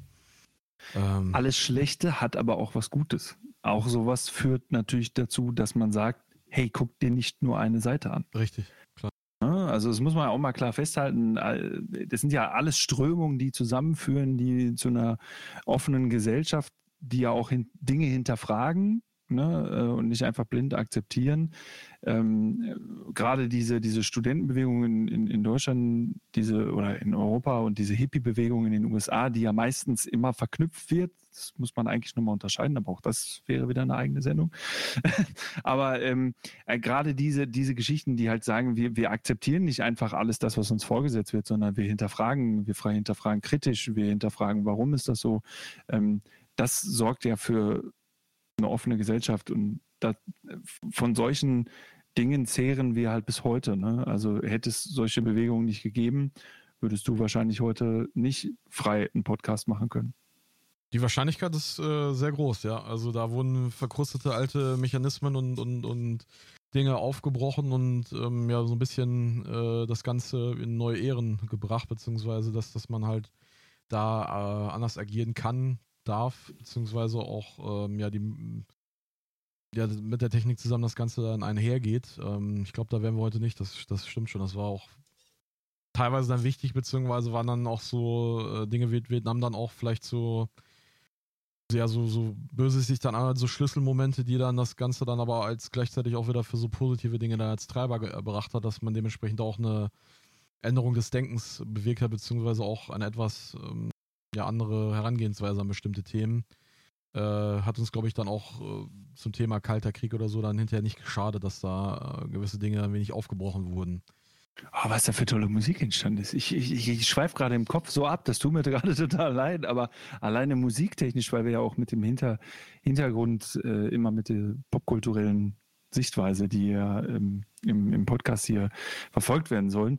Ähm, alleine was das musiktechnisch äh, ja, bewirkt, ausgewirkt hat, äh, gerade zu dieser Hochphase des, des dramatischen, brutalen Krieges, die da, die da war, ähm, ein großartiger Musik rausgebracht hat. Das ist, ah, würde, würde ich Sorry, also das, das, klingt immer so doof, wenn man sagt, ah, wunderbar, nein, toll. Also nein, ist es nicht. Es ist Krieg, es ist, ne, haben wir vorhin schon gesagt, das ist immer uncool. Aber ähm, was es, was es soziale für Auswirkungen irgendwie mit sich gebracht hat, ist ähm, ja, Wendepunkt trifft es eigentlich schon ganz gut, finde find ich. Weiß ich nicht, wie, wie siehst du das? Äh, definitiv, also war wichtig, beziehungsweise hat auch da, glaube ich, auch größere Kreise gezogen als nur in den USA. Ähm, dadurch, dass halt auch hier Studenten und äh, Bewegungen dadurch äh, entstanden sind, beziehungsweise die ja vielleicht auch beeinflusst wurden, äh, beziehungsweise die, ähm, die auch so ein bisschen Gemeinschaftsgefühl vielleicht erweckt haben, dadurch, dass man gemeinsam gegen dieses verkrustete Bürokratie, äh, äh Demokratie, äh, in diesem Sinne, wie es damals war, angegangen ist und das Ganze, ja, angegangen ist, auch Gleichberechtigungsthemen und so weiter und so fort. Da sind ja viele Themen, in der Zeit aufgebrochen worden, die, äh, von denen wir heute noch zählen und heute noch darauf aufbauen müssen, beziehungsweise auch heute noch dran arbeiten müssen. Ah, wer kennt den nicht, diesen tollen Satz, unter den Talaren steckt der Move von tausend Jahren. Ja. Ähm, du hast es gerade schon in den Raum geschmissen. Äh, Thema Musik, da kommen wir jetzt gleich zu. Ich würde noch einen äh, politischen Punkt äh, vorher machen, dann sind wir eigentlich schon bei, können wir in das Thema Popkultur beziehungsweise die Auswirkungen auch wirklich auf äh, Musik, Film äh, und so weiter mal richtig rein in das Thema gehen. Ähm, was wir vielleicht noch festhalten müssen oder sollten, ist der äh, Watergate-Skandal, der vielleicht dann auch nochmal hinterher so ein bisschen dann in die Endthemen äh, auch bei Musik und Film reinspielt, worauf dann wieder einiges basiert. Ähm, ja, da bist du äh, Experte. Äh, so, so, weit würde ich jetzt mich nicht aus dem Fenster lehnen, aber auf jeden Fall, ähm, ja, nachdem der. Das ist mehr so Gossip-Style. Äh, der Wahlkandidat und Antikriegspolitiker ähm, erschossen wurde, wurde Nixon dann ja Präsident. Ähm, dieser hat sich dann gegen, gegen seiner Wahlversprechen dann äh, weiter in den Vietnamkrieg investiert. Ähm, 1971 hat er dann ähm, ja Papiere, Pentagon-Papiere äh, sind dann an die, an die Presse gegangen ähm, dass nach dem äh, Geheimbericht die Indochina-Politik seit 1945 eigentlich unter US-Militärexperten als ähm, ja, kritisch angesehen wird, beziehungsweise die langfristigen Erfolgsaussichten äh, sehr gering seien, beziehungsweise eigentlich das ganze Thema kaum zu gewinnen sei. Ähm, es hat aber trotzdem kein US-Präsident irgendwie gewagt oder Zweifel oder Rückzugspläne irgendwie ähm, dahingehend geäußert. Ähm, aber nach der Festnahme einiger der äh, Einbrecher in das Hauptquartier der Demokratischen Partei entwickelte sich dann dieser Watergate-Skandal, in dessen Verlauf äh, Nixon dann als Auftraggeber der illegalen Überwachung von Oppositionspolitikern und ähm, ja, äh, Kriegsgegnern wie dem Daniel Ellsberg, der tatsächlich auch dieser ähm, frühere Berater de, äh, des Mac der McNamara war, der wiederum mit diesen Pentagon-Papieren an die Presse gegangen ist. Ähm, enttarnt wurde und darauf ja, ähm, beschloss der US-Kongress die Amtsenthebung. Und äh, dieser kam Nixon dann 74 zuvor und hat dann seinen Rücktritt erklärt. Also das ist dann ähm, auch noch ganz wichtig da zu sehen, um so ein bisschen auch dann die Ausläufe bzw. die Auswirkungen äh, innerhalb Amerikas da zu sehen. Und ähm, ja, da muss ich jetzt mal kurze eine Frage gerne. stellen. Also das ist jetzt mal so ein bisschen das ist wahrscheinlich jetzt ein bisschen, äh, ja, muss ich jetzt mal fragen, war Johnson Demokrat oder Republikaner? Da bin ich jetzt gerade ein bisschen. Ähm, das ist jetzt eine gute Frage. Äh, Habe ich, ich. Ich meine doch irgendwie, dass äh, der, der, Fitzgerald, der war doch irgendwie, also unser erschossener Kennedy, der war doch äh, Demokrat. Genau. Ne? Genau. Und dann hat ja sein, sein Vice President noch die, die Amtszeit zu Ende geführt. Die ging ja dann noch ein Dreivierteljahr, glaube ich, wenn ich mich äh, recht erinnere. Aber jetzt, jetzt bin ich mal gerade kurz ein bisschen überfragt, weil das finde ich auch ein bisschen interessant auf, auf, die, auf, auf, auf den Blick ähm, ne, Vertuschung und äh, lieber ne, auch so Vorgängerpolitik und so weiter. Deswegen, das ist mir mal so eine Frage, die mir gerade in den Sinn gekommen ist. Ähm, ja, habe ich jetzt, habe ich jetzt tatsächlich nicht alle nochmal rausgeschrieben, aber ähm, ja.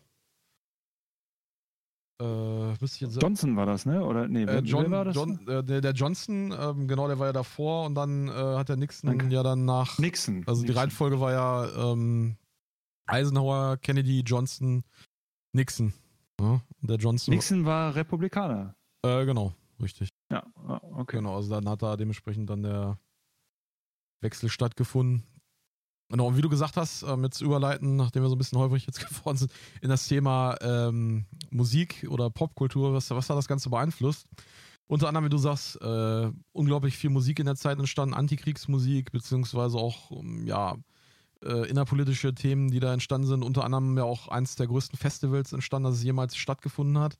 Das äh, Woodstock Music, Art and Fair äh, wie es ja dann komplett heißt, ähm, vor geschätzten 400.000 äh, Zuschauern damals oder Besuchern insgesamt bei 32 Bands und Solokünstlern, wovon ja in alle Richtungen Folk, Rock, Psychedelic, Rock, Blues, Country und so, alles, wo ein bisschen Gitarre mit bei ist, ähm, dabei Viele war. zu der Zeit auch noch unbekannt, ne? Also, Richtig. Die dadurch erstmal einen richtigen Boost bekommen haben in ihrer Karriere. Und ne? äh, dann so Leute wie Jimi Hendrix, Janis Joplin und The Who äh, dabei waren, die auch heute noch ähm, große Namen sind. Ja, und wie du sagst, ähm, sehr, sehr viel Musik entstanden, die ja heute noch genutzt wird, nicht nur in Medien, die auch mit Vietnam was zu tun haben, wie zum Beispiel in äh, Videospielen oder Filmen, sondern die ja darüber hinaus äh, tatsächlich äh, ja, geprägt haben, beziehungsweise auch immer noch heutzutage daran erinnern, was, was da für Themen sind.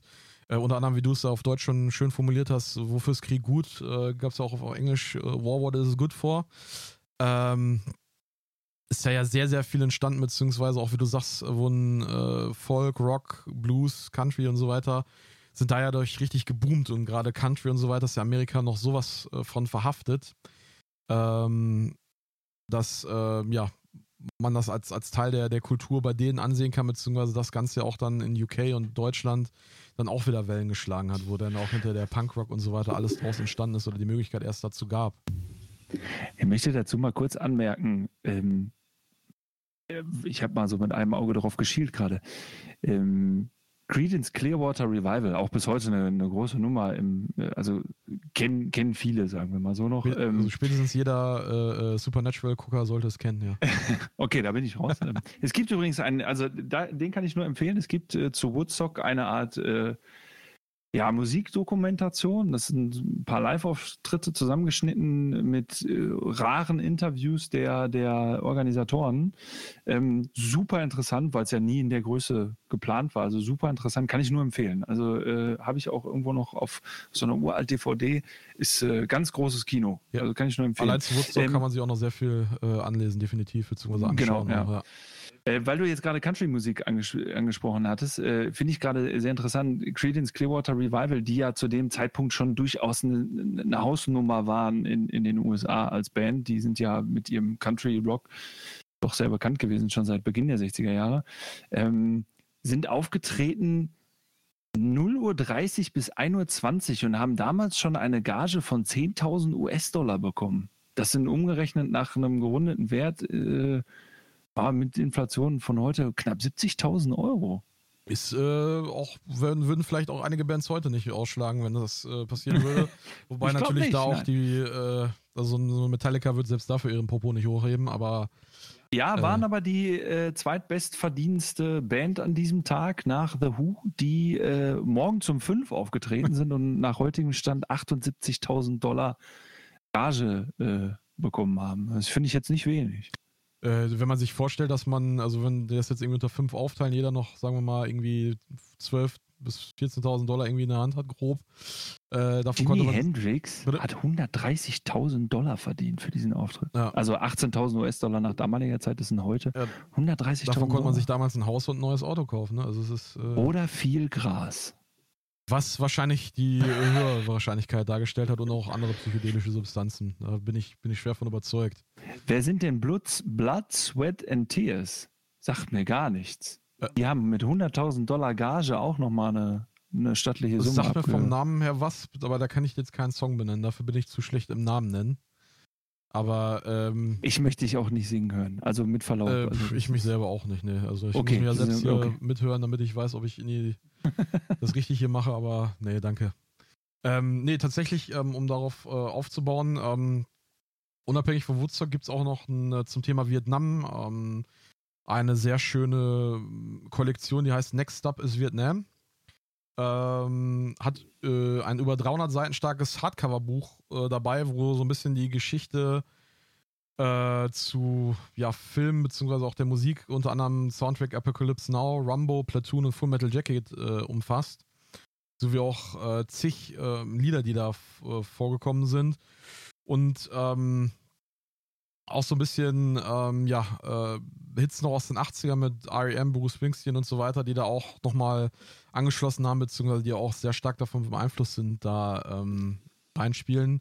Ist dann vielleicht auch nochmal da an der Stelle dann, äh, wenn man jetzt sagt, ähm, ja, man möchte da was reingucken, ist es wurden da 330 Stück aus einem Fundus von über 4000 Liedern, die zu der Zeit entstanden sind, zu dem Thema rausgenommen und da wurde dann so ein bisschen die Creme de la Creme zusammengeführt und ähm, ja, wie man sieht, eine Unmenge an, an Musik, die da entstanden ist. Ähm, auch äh, die erwähnte ähm, Janis Joplin bzw. Jimi Hendrix, die haben ja auch schwer dazu beigetragen, dass das halt auch äh, ähm, ja, die Bürgerrechtsbewegung in Sachen Frauen und auch, auch Schwarz beeinflusst wurde und dann auch ähm, wiederum die ähm, Nancy Sinatra, die zum Beispiel dann auch ähm, 1966 die erste ja, Frau war, die äh, Nummer 1 Song hatte und das über Love, Peace and Rock'n'Roll. Ähm, zwar nicht in Amerika, aber zumindest die ja weltweit äh, damit Erfolg hatte, beziehungsweise auch äh, bekannt wurde. In Amerika hat es nur zu Platz 13 gereicht, aber äh, in den Jahrescharts. Aber ähm, ungemein, was, was da in der Zeit alles passiert ist, beziehungsweise auch was für eine Fülle an Liedern äh, da rauskam, beziehungsweise auch da nachher noch kam. Das ging ja bis in die 70er, 80er rein, dass da äh, Musik zu entstanden ist. Ähm, hast du denn da irgendwelche ja, Favorites beziehungsweise Sachen, wo du sagst, weil du hast ja gerade schon geschwärmt, die für dich da herausstechen, beziehungsweise wo du sagst, äh, ähm, das sind Dinger, da kommst du nicht drum rum? Tatsächlich muss ich da ein bisschen passen. Ähm, Falk ist das von mir gewohnt. Ich muss mich jetzt mal vorab, das, also ich mache das jetzt einmal. Ich entschuldige mich jetzt einmal. Ich bin jemand, der sehr ausholt. ich muss immer ein bisschen. Falk kennt das. Ähm, nein, ich versuche mich wirklich kurz zu fassen, aber ähm, ich muss gestehen, ja, es gibt, äh, also ich gibt einige einschneidende Dinge. Ähm, Janis Joplin muss ich nicht erwähnen, The Who. Das sind, das sind wirklich Bands, die nicht nur Woodstock bedingt einfach gewisse, gewissen Impact auf die Musikgeschichte hatten. Ich muss nur ehrlich jetzt gestehen, ich bin da, ich habe da ähm, ja, mein Vater vorhin, vorhin angesprochen, der, der mich da musikalisch sehr geprägt hat und ich muss, muss dazu halt gestehen, ähm, dass ich weniger der Typ bin, der sich jetzt über den Teich mit der amerikanischen Friedensbewegung in irgendeiner Form ähm, musikalisch in, in, diesem Genre oder in diesem Metier bewegt hat. Ich bin eher so der Typ, der ähm, hier auf dem europäischen Kontinent eher so mit ähm, Deep Purple, Status Quo, mit den Stones irgendwie so ein bisschen mehr anfangen kann, ein bisschen wärmer wird, weil es einfach geschichtlich bedingt ist, also diese, diese Auseinandersetzung mit dem Kalten Krieg, also mit dieser Mauerabschottung, so, das, das hat mehr Impact irgendwie auf meinen Musikgeschmack gehabt, als tatsächlich, muss ich sagen, äh, Geschmack ist ja mal Ansichtssache, aber vermeintlichen Musikgeschmack, ähm, als so eine, so eine, so eine Hippie-Mucke irgendwie. Also mir bleiben von dieser Woodstock-Geschichte eher so One-Hit-Wonder tatsächlich irgendwie ein bisschen im Kopf, muss ich sagen. Also da gibt es so, gibt's mehr so, so, so einzelne Sachen, muss ich gestehen. Ist ja gar nicht äh, so auf nur auf Woodstock gemünzt. Also tatsächlich ist ja äh, davor und auch gerade danach ja noch sehr viel entstanden. Wie wir mhm. vorhin festgestellt haben, also 69 Woodstock bis 75 oder so ging tatsächlich das ganze Thema und auch danach äh, ist das ja nicht eingeschlafen. Und wie du auch sagst, äh, äh Creedence Clearwater Revival mit Fortunate Son. Äh, ah, großartig, äh, großartig. Rolling Stones mit Gimme Shelter war tatsächlich auch ein Anti-Kriegssong, beziehungsweise der so ein bisschen über die Konsequenzen äh, der US-Politik da berichtet hat. Ähm, der, das von mir gerade genannte Lied War von Edwin Starr. Äh, ähm, Buffalo Springfield tatsächlich, wo, ein anderer Springfield mit äh, For What It's Worth äh, und so weiter und so fort. Also diese oh, Animals, ja. wie du gerade hast ja gerade, glaube ich, auch schon genannt. We gotta get out of this place. Äh, Rolling Stones Painted Black auch ein Thema und so weiter. Jimi Hendrix wieder äh, ähm, und weiter und so fort. Also da sind ja so viele Lieder entstanden, beziehungsweise auch Bands groß geworden, wie du sagst, einmal durch äh, Vietnam-politische Themen sowie auch durch, durch, durch ähm, ja, geopolitische Themen wie den Kalten Krieg, wo ja USA in beiden sehr involviert und investiert war. Ähm, wie du auch sagst, ähm, da waren ja Generationen bei, die mit dem Vietnamkrieg aufgewachsen sind, aber davor noch gar nicht da waren, beziehungsweise gar nicht kannten und auch dann sich dementsprechend anderes Bewusstsein äh, darüber. Ich schweif gerade wieder so ein bisschen ab, das tut mir total leid, weil ich, ich bin, bin gerade mal so parallel so ein bisschen, ich gucke hier bei dem Musikstreaming Dienstleistungsanbieter meines Vertrauens mal rein. Aha. Gibt ja diese die eine oder andere Playlist, die man sich selber ja mal gemacht hat. Also ich bin ja, äh, was die Musik angeht, keine Ahnung, Steppenwolf, ich weiß nicht, ob das heute noch jemand ein Begriff ist, das ist Born to be Wild, ist ja ein großer Hit. Ähm, die waren auch äh, ganz gut vertreten da, weil die waren nämlich mehr so auf der LSD-Schiene, sagen wir mal so. wer, wer, das Lied Magic Carpet Ride ja. mal ganz gehört hat, der, der weiß, wovon ich rede. Ähm, aber ich finde ähm, das immer wieder faszinierend, äh, weil du sie jetzt einfach mehrfach angesprochen hast, Creedence Clearwater Revival. Ich finde es hart faszinierend, wie man an so einem bis heute, er macht ja bis heute noch Musik, ähm, starrem Patriotismus äh, festhalten kann und äh, immer noch auch in Pandemiezeiten mit seinen, ich glaube, zwei Söhne, eine Tochter, mit der er immer noch Musik macht. Hilf mir mal kurz auf die Sprünge, ich komme gerade nicht auf den Namen. Äh, der Sänger von äh, Credence. Oh, Namen und ich, ähm, du weißt, dass das jetzt auch nicht unbedingt so Ja, aber äh, ne, äh, auf jeden Fall ähm, waren, waren ja ein paar Brüder da mhm, irgendwie unterwegs. Ähm, auf jeden Fall, ähm, der, der immer noch in jeder Pandemie-Sonderfolge auf seinem YouTube-Channel Support Our Troops im Hintergrund hat mit diesem klassischen School-Bus, mit dem man ja zu irgendwelchen Hippie-Vereinigungen dann gefahren ist und fett diese amerikanische Flagge drauf hat und trotzdem ein so ja fundamentales Statement mit diesem Fortunate Son einfach abgibt. Also ich finde das immer wieder faszinierend, wie man sich so mit einer auf der einen Seite krass bestehenden Patriotismus abfinden kann und trotzdem auf der anderen Seite sagt, also Frieden auf der Welt ist eigentlich viel besser als alles andere. Also das finde ich, das fiel mir gerade so in dem, in dem Zusammenhang ein irgendwie. Das, das finde ich sehr faszinierend. Ja, ich glaube, da hast eigentlich ein ganz interessantes Thema angesprochen. Also der, der Zwiespalt, äh, den du da gerade aufgetan hast, äh, zwischen Patriotismus und was ist eigentlich cool und was ist scheiße, um es mal so auszudrücken. Äh, John Fogerty, Entschuldigung. Bitte? John Fogerty, um das, ja. John Fogerty, um das nach, einmal ja. nachzutragen. So hieß das. wahrscheinlich auch jetzt nicht jeder kennen, aber zumindest haben wir es jetzt mal gehört. Ähm, ist dann natürlich riesig und gerade das macht es, glaube ich, umso interessanter äh, zu sehen, dass dann trotzdem Musik in beide Richtungen entstanden ist. Einmal äh, so Antikriegsmusik, beziehungsweise auch sozusagen ja, mutmachende Musik, weil man, man darf nicht den Faktor unterschätzen, dass natürlich auch die Truppen, die in äh, Vietnam vor Ort waren, natürlich auch äh, Media mitbekommen hat, das heißt in Form von Musik, Briefen und so weiter. Das heißt, die wurden ja auch dann, äh, haben das Ganze wieder da reingetragen, neue Truppen oder Truppen, die wieder dahin zurückgebracht wurden. Ähm, sehr wichtiges Thema und ähm, was man sagen muss, waren das ja so die ersten, ähm, gerade die Musik Musiker in der Zeit sozusagen sowas wie Anti-Helden. Ne? Also äh, Leute, die nicht von jedem gemocht wurden, beziehungsweise die gar nicht mal fürs eigene Vaterland unbedingt waren, sondern die einfach ähm, ja in der Popkultur auftauchten und, und ähm, ja gegen, gegen das Establishment waren, beziehungsweise gesagt haben, äh, so cool sind wir alle gar nicht, äh, lass diesen Mist sein. Musiker jetzt äh, in dem Fall. Genau, zu Hendrix, Morrison, mhm. Dylan, mhm. irgendwie so. Das mhm. ist ja, das war ja ganz, das war ein ganz anderer neuer Typus, der da irgendwie entstanden ist an, an, an Musiker, der, ähm, der der Musik gemacht hat. Wir, wir, erinnern uns, wir hatten irgendwie zuvor Elvis oder irgendwelche anderen äh, Nationalsymbole und Helden, die dann vielleicht auch mal den Stern etwas äh, ja, haben sinken lassen, beziehungsweise nicht ganz so das edle Ende Oder das Glas. haben.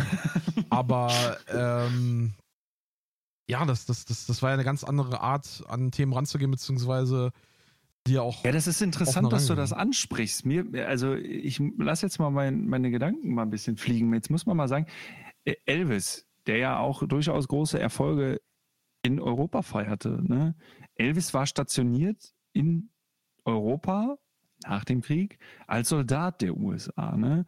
Ähm, und wenn du jetzt wieder, wie angesprochen, sagst, dass so ein, so ein, so ein Nixon, der auch, ich glaube, bei der Marine im, im Zweiten Weltkrieg gedient hat, das sind ja Menschen, die Krieg aktiv erlebt haben, die im aktiv im Krieg in irgendeiner Form gekämpft haben. Das sind Einflusspersonen, die gesagt haben oder von denen man als nachfolgende Generation ja erwartet, also ich mache es mal ein bisschen konkreter mein Vater, der als Nachkriegs, ich, das ist heute ein passendes Beispiel, der als, als Nachkriegsgeneration äh, quasi groß geworden ist, hört von seinem Vater, sprich meinem Großvater, immer wieder, Krieg darf sich nicht wiederholen, Krieg darf sich nicht wiederholen, Krieg darf sich nicht wiederholen, darf es auch nicht. Ne? Aber ähm, solche Menschen sitzen zu dieser Zeit in Verantwortungspositionen und ähm, entscheiden darüber, ob es Krieg oder Frieden gibt. Und dann entsteht unter Führung dieser Menschen die Krieg erlebt haben und sagen, es darf sich eigentlich nicht wiederholen. Unter solchen Menschen ist ein Krieg, der 10, 15, 20 Jahre dauert, dass dann die Generation, die mit Krieg nicht groß geworden ist, nicht aufgewachsen ist, dann halt sagt, warum machen wir das? Ne? Ähm, ist ja durchaus zwar skeptisch zu sehen, ja, aber nachvollziehbar. Und äh, da herrscht natürlich auch so ein, so, ein, so, ein, so ein gewisses Reibungspotenzial, was sich dann ja in der Gesellschaft auch widerspiegelt, ne? durch dieses, was du vorhin angesprochen hast, starre, ähm, äh, uralt eingesessene Positionen, von wegen der Stärkere, der Härtere gewinnt, gegen, lass es doch mal mit Dialog versuchen, präventiv schon dagegen vorzugehen und das dann halt durch, durch eine, auch technisch bedingt, durch ein anderes Sprachrohr natürlich rauslassen können, indem sie zum Beispiel Musik machen. Musik war zu dem Zeitpunkt ja nicht mehr nur noch möglich in irgendwelchen Konzert- oder Opernhäusern mit Streichsymphonien, sondern das war Massenware zu dem Zeitpunkt. Jeder konnte sich ähm, irgendeine, irgendeine Platte dann auf einmal kaufen und ähm, wenn du dann natürlich mit äh, damals drastischen Worten in, in, in irgendeiner Form also damals drastisch war schon sowas wie, warum führen wir Krieg? Lass uns aufhören damit. Ähm, wenn man damit dann quasi ein breites Spektrum bedient, und dann sagt, ja klar, also ich bin ja jetzt auch nicht alleine mit dieser Meinung, dass wir damit aufhören sollen. Äh, mein Nachbar auch und mein, mein Mitschüler neben mir auch. Dann, dann, dann setzt das natürlich eine, eine, eine ganz andere Kraft frei, die dann natürlich äh, auch wiederum zu einem ganz viel größeren Sprachrohr wird, was sich dann gegen einen ich wehre mich immer gegen dieses Wort, aber gegen ein sogenanntes Establishment dann natürlich aufagiert sozusagen. Ja, also ähm, wie du sagst, das ist, das ist, ähm, das wirkt sich irgendwie auf alles aus, beziehungsweise ist äh, für den einen nicht nachvollziehbar, für den anderen nachvollziehbar und der eine hat es erlebt und ist trotzdem dafür, der andere hat es miterlebt, ist gerade deswegen dagegen. Ähm, nur, ähm, ja, spannend, wie sich das Ganze dann innerhalb der, der Kultur bzw. auch Popkultur dann entwickelt hat, beziehungsweise zu was das dann geführt hat. Ähm, 75 hatten wir ja gerade erwähnt, war ja dann äh, Schluss mit dem Ganzen. Und ähm, die Amis mussten ihre erste Niederlage ja einstecken, äh, trotz der vermeintlichen moralischen und ideologischen äh, Überlegenheit. Ähm, und ähm, am unmittelbarsten war die veränderte Gefühlslage des Landes dann in der Popkultur tatsächlich auch zu spüren. Ähm, so schrieb dann die ähm, ja, sehr bekannte bzw. legendäre Filmkritikerin, die Paul, Pauline Kael, wenn ich es richtig ausspreche, in ihrem Essay da, ähm, das hieß After Innocence. Ähm, der Vietnamkrieg wird bislang noch kaum auf der Leinwand gezeigt, aber man spürt ihn überall. Er herrscht in, äh, es herrscht eine überzeugungslose Stimmung. Ähm, eine Abwesenheit gemeinsamer Werte. Brutalität wird hingenommen, Helden glauben an nichts und tun auch nicht mal so. Also wie gesagt, dieses diese Anti-Helden, dass, dass dieses ganze, ja, dass, dass, dass, dass die ganze Bevölkerung wirklich schlecht drauf ist, diese, diese Wirtschaftskrise mitnimmt, diese erste Niederlage einstecken müssen und so weiter und so fort, woraus ja dann hinterher in den 80ern dieses äh, wir sind die geilsten, wir sind Amerikaner dann ja geworden ist, um das Ganze wieder umzubringen. Also auch da zieht es wieder hinterher Kreise, wo, wo wir heute dann dieses äh, America First und so weiter Thema durch haben.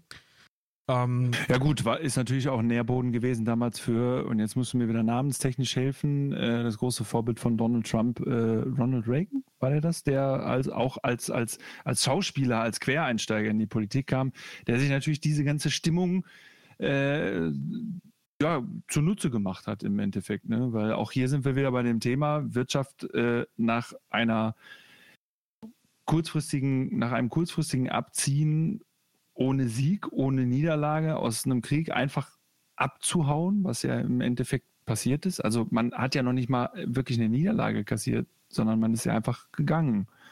Ähm, ist natürlich dann wirtschaftlich fatal, weil äh, das war ja so eine Geschichte ähm, nach dem Zweiten Weltkrieg, äh, Stichwort Marshallplan, äh, haben die Amerikaner, die haben das ja nicht aus Eigennutz getan, die haben ja schon wirtschaftlich dadurch auch profitiert. Wenn du jetzt dich nur aus einem Kriegsgebiet zurückziehst, äh, in, in, in dem du kein, kein Sieger bist in dem Sinne, äh, profitierst du natürlich auch wirtschaftlich nicht, was natürlich dazu führt, dass du äh, gesellschaftlich negative Auswirkungen wieder hast, indem natürlich auch wieder Arbeitsplätze verloren gehen oder ähnliches, die, die sich dann natürlich so ein so ein Ronald Reagan zu, zu, ja, zu eigen gemacht hat. Äh, und das führte dann natürlich äh, andersrum wieder zu dieser, in den 70ern zu dieser Entfernung des, dieser amerikanischen Weltpolitik äh, und, und sagen, wa, wa, warum, ne, wa, was macht uns so besonders? Warum sollen wir jetzt Vorreiter sein? Wir sind ja im Endeffekt nur Kriegstreiber. Diese Distanzierung davon führte natürlich dann umgekehrt in den, in den Nachkriegsjahren des, des Vietnamkriegs wieder zu so einer, zu so einer ja, wie du sagtest, Annäherung an diese Grundsteinlegung, die America First äh, oder in America First ge geendet ist dann. Richtig. Da wurde dann hinterher wieder äh, Musik, Film und so weiter davon beeinflusst. Ähm, aber ähm, ja, um zurück sozusagen zu, zum, zum Thema der 70er beziehungsweise der, der, der Vietnam-Bewegung dazu kommen, beziehungsweise was das da ausgelöst hat, muss man dann sagen, in den 70er Jahren wurde dann die ja, Hollywood-Produktion beziehungsweise die, die, die Filmlandschaft auch durch das Thema geprägt, dieser ja, Zusammenbruch der Ideale, beziehungsweise auch dieses äh, äh, negative, zynische und so weiter hat sich dann durch die, durch die Filmindustrie getragen. So haben wir da unter anderem dann Taxi Driver, Dirty Harry, Easy Rider, Raging Bull, äh, wo ja immer das Thema war, dass die Regierung einem nicht helfen wird, beziehungsweise von der nichts zu erhoffen ist.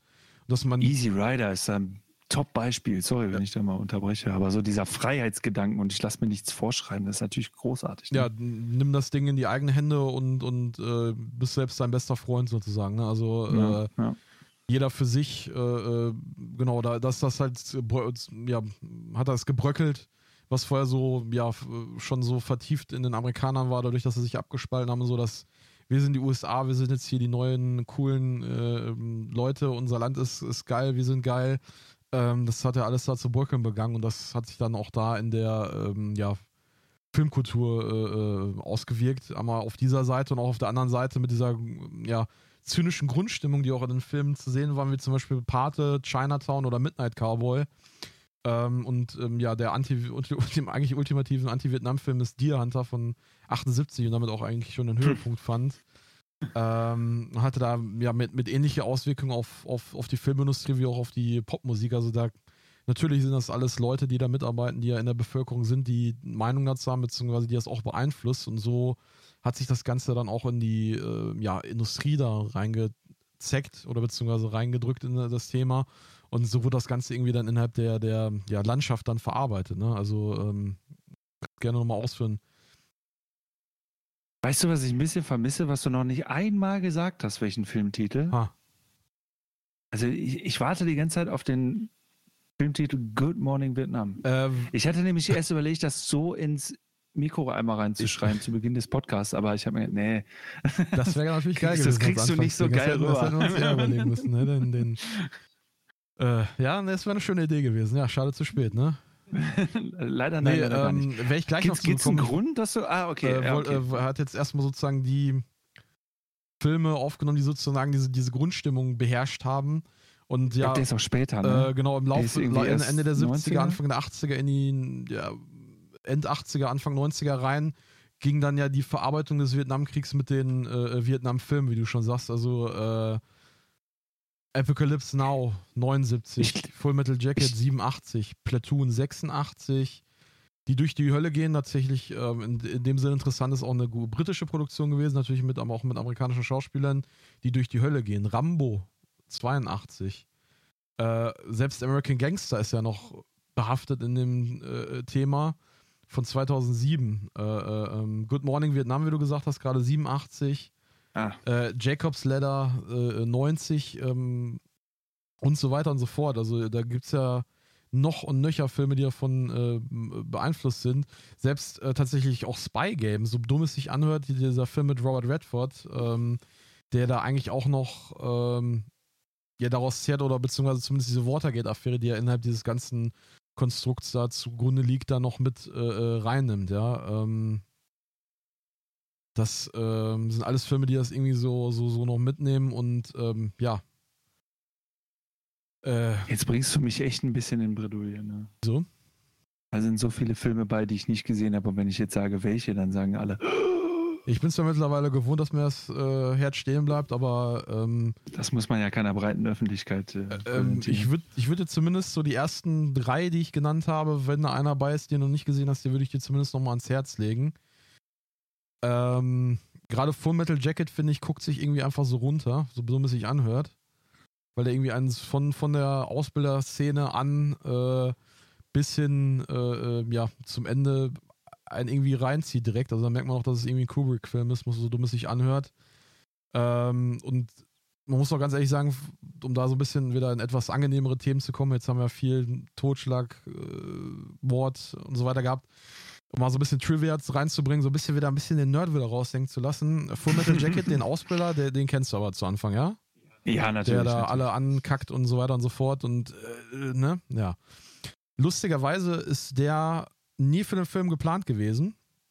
Der war am Set einer, der da mitgearbeitet hat und der hat dann irgendwie einen der äh, Praktikanten angeschissen, hat den so zu Sau gemacht, dass der Regisseur gesagt hat: Alter, du bist ein Arschloch, aber eine sehr coole Sau gerade, dich brauche ich jetzt Ausbilder für meinen Film. Und dann hat er in dem Film weitergemacht, so scheiße sich, zu sein. Ob das jetzt eine Auszeichnung ist für einen oder ob das eher gegen einen Ja, der hat, der, der hat da so äh, auf dem Set so eine Sau rausgelassen und war so scheiße, dass, dass der Regisseur gesagt hat, genau so ein Arschloch suche ich für die Rolle da.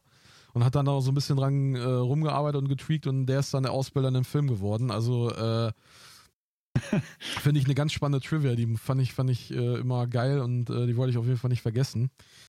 Äh, ja, krass, ne? Also ähm, nicht nur die Trivia jetzt selbst, sondern auch, was da alles an, entstanden ist an Filmen, die auch heute noch Bestand haben.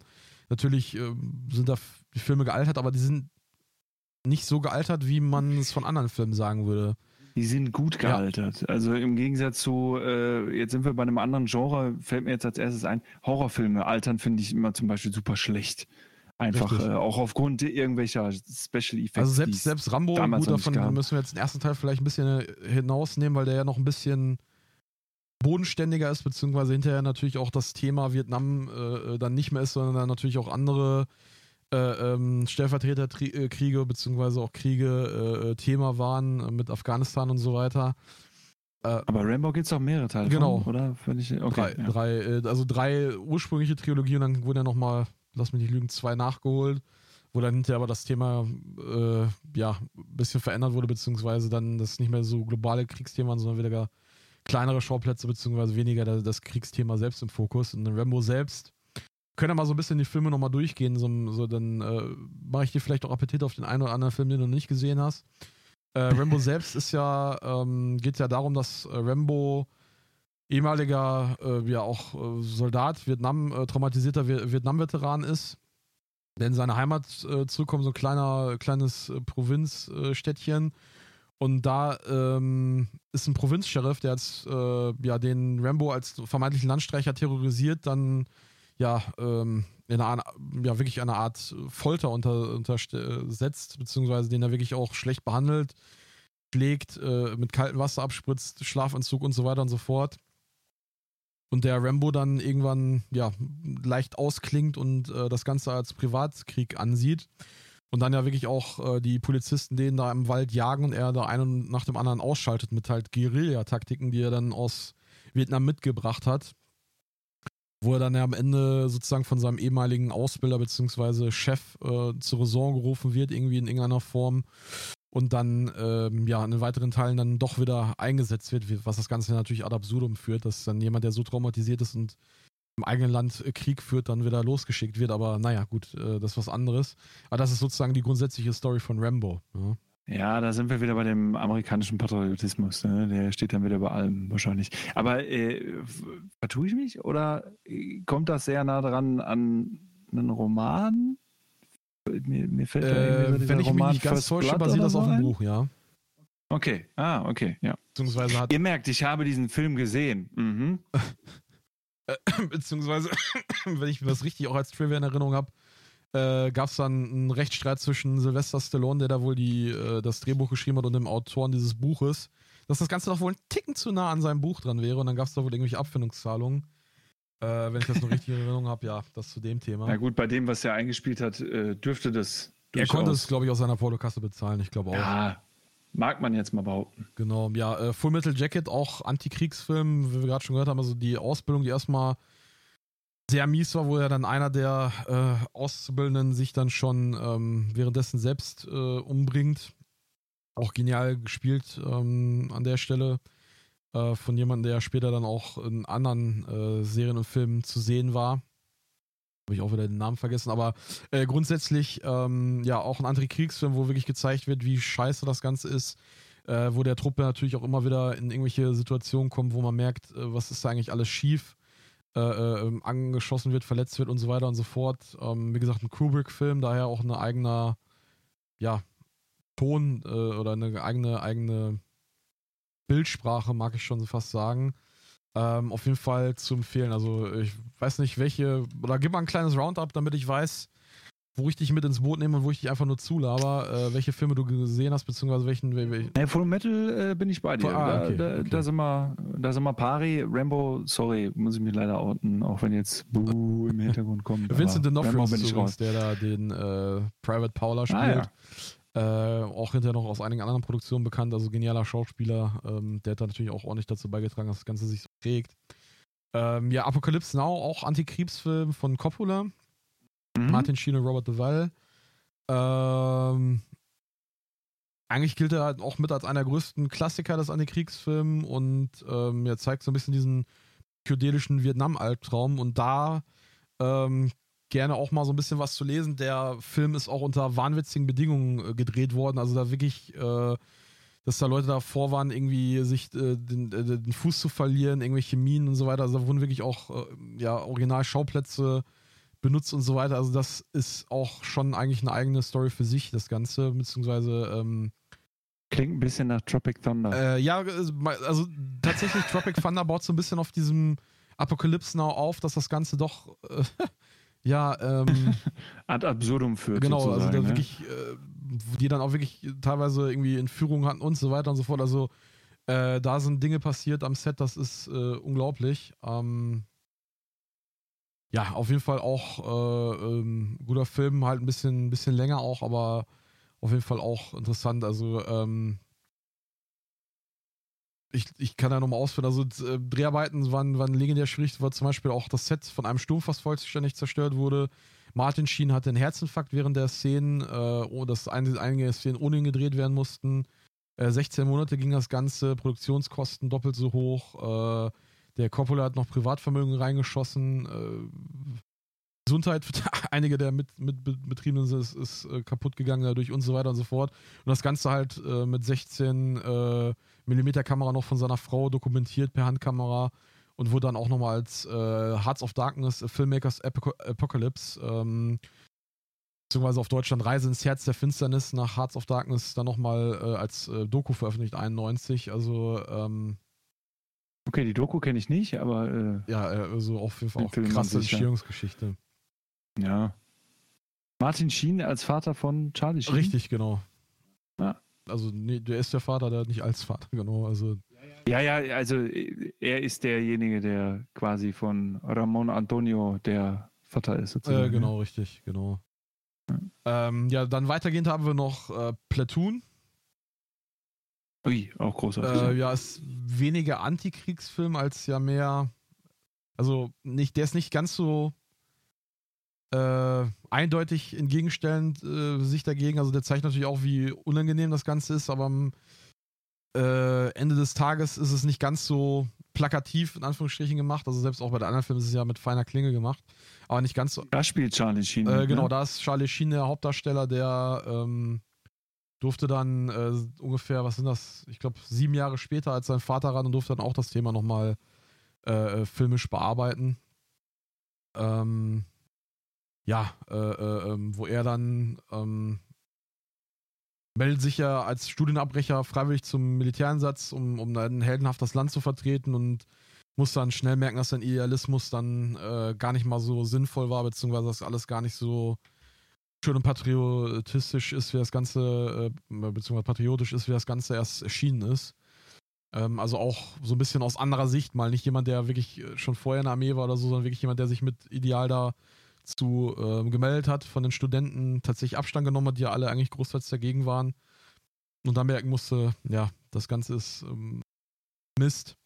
Und da waren ja dann auch noch, ähm, da war das Ganze ja noch so ein bisschen auch innerthematischer, wie sind so diese Strukturen, was sind da so für Themen unter den Soldaten und so weiter. Da ist ja auch so ein bisschen das Ganze vom, vom amerikanischer Seite aus, was gibt es da in den Reihen für Probleme und so weiter mehr begangen worden, als äh, welche Themen oder was hat das Ganze in Vietnam bzw. mit den Amerikanern an sich ausgelöst, ja. Jetzt stelle ich mal eine irrwitzige These aus. Ah.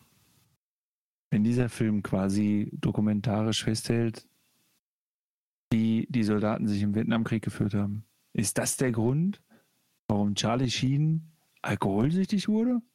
Äh, ich, ich glaube, da kann man niemanden die Schuld für die Schuhe schieben. Ich glaube, da waren die Tendenzen schon eindeutig eher gesät. Ähm, Ja, okay.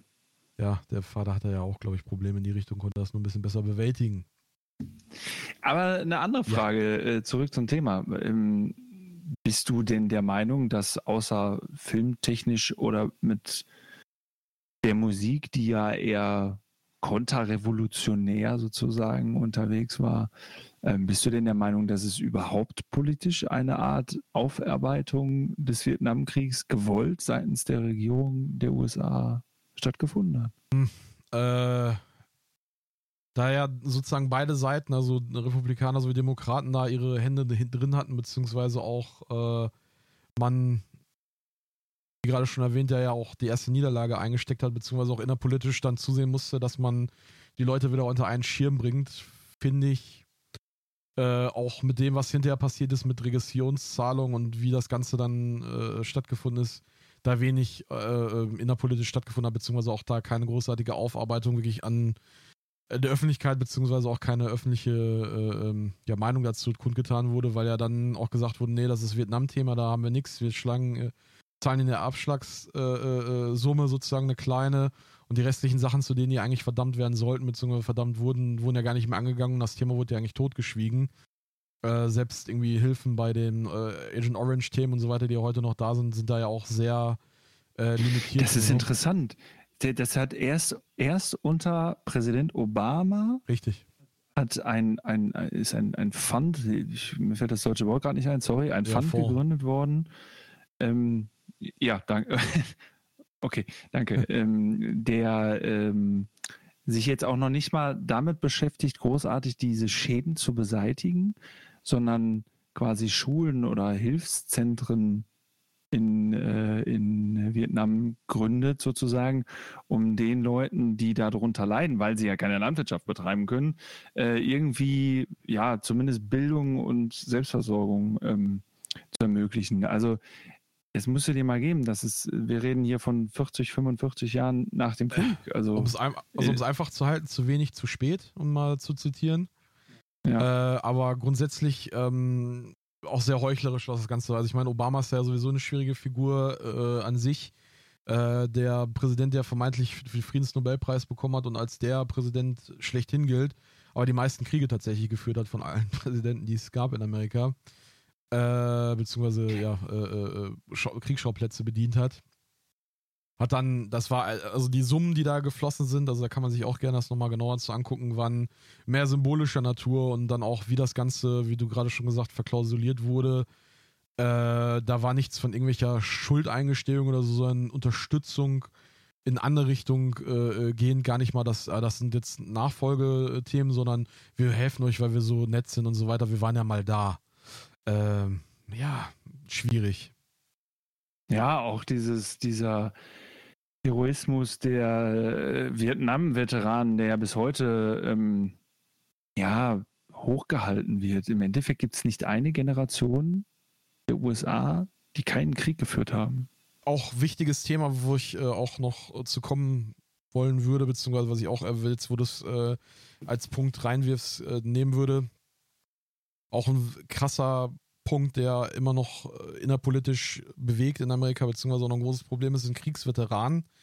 Äh, jetzt so langsam sterben die ganzen ja, Vietnam-Veteranen so langsam aus, aber gerade in New York am Times Square und so weiter war es immer voll von Leuten mit so alten äh, äh, Jack Jäckchen und, und Jeans und so weiter, ähm, die da ja versucht haben, irgendwie ihren, ihren Lebensunterhalt äh, zu verdingen. Die gebettet haben. Äh, Punkt. Genau. ja. Jetzt, äh, also das, das, das finde ich ja dann immer noch so, noch, noch ganz schön, äh, das finde ich dann immer noch umso fataler. Ne? Also du, du schickst quasi eine ganze Generation, zu, äh, die verbrennst du im Krieg sozusagen, für einen Krieg, den du äh, Watergate-Affäre ja auch gar nicht gewinnen kannst. Ne?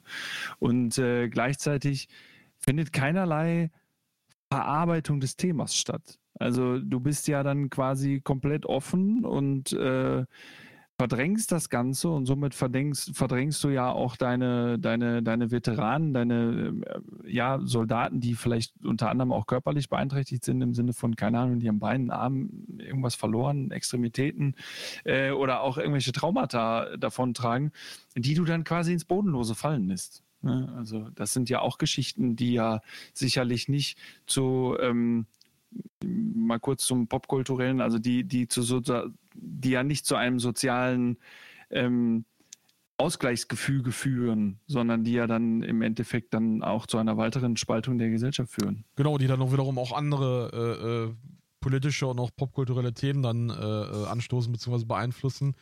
Das muss man ganz klar so sehen. Also wir haben da viele Leute, die traumatisiert sind, äh, verstümmelt, verletzt, wiederkommen äh, häufig auch keinen richtigen Beruf gelernt haben, die dann äh, irgendwann fallen gelassen werden, die wieder den Anschluss finden, äh, sei es, weil halt das Bildungstechnische fehlt oder weil einfach Kopf oder Körper nicht mehr wollen.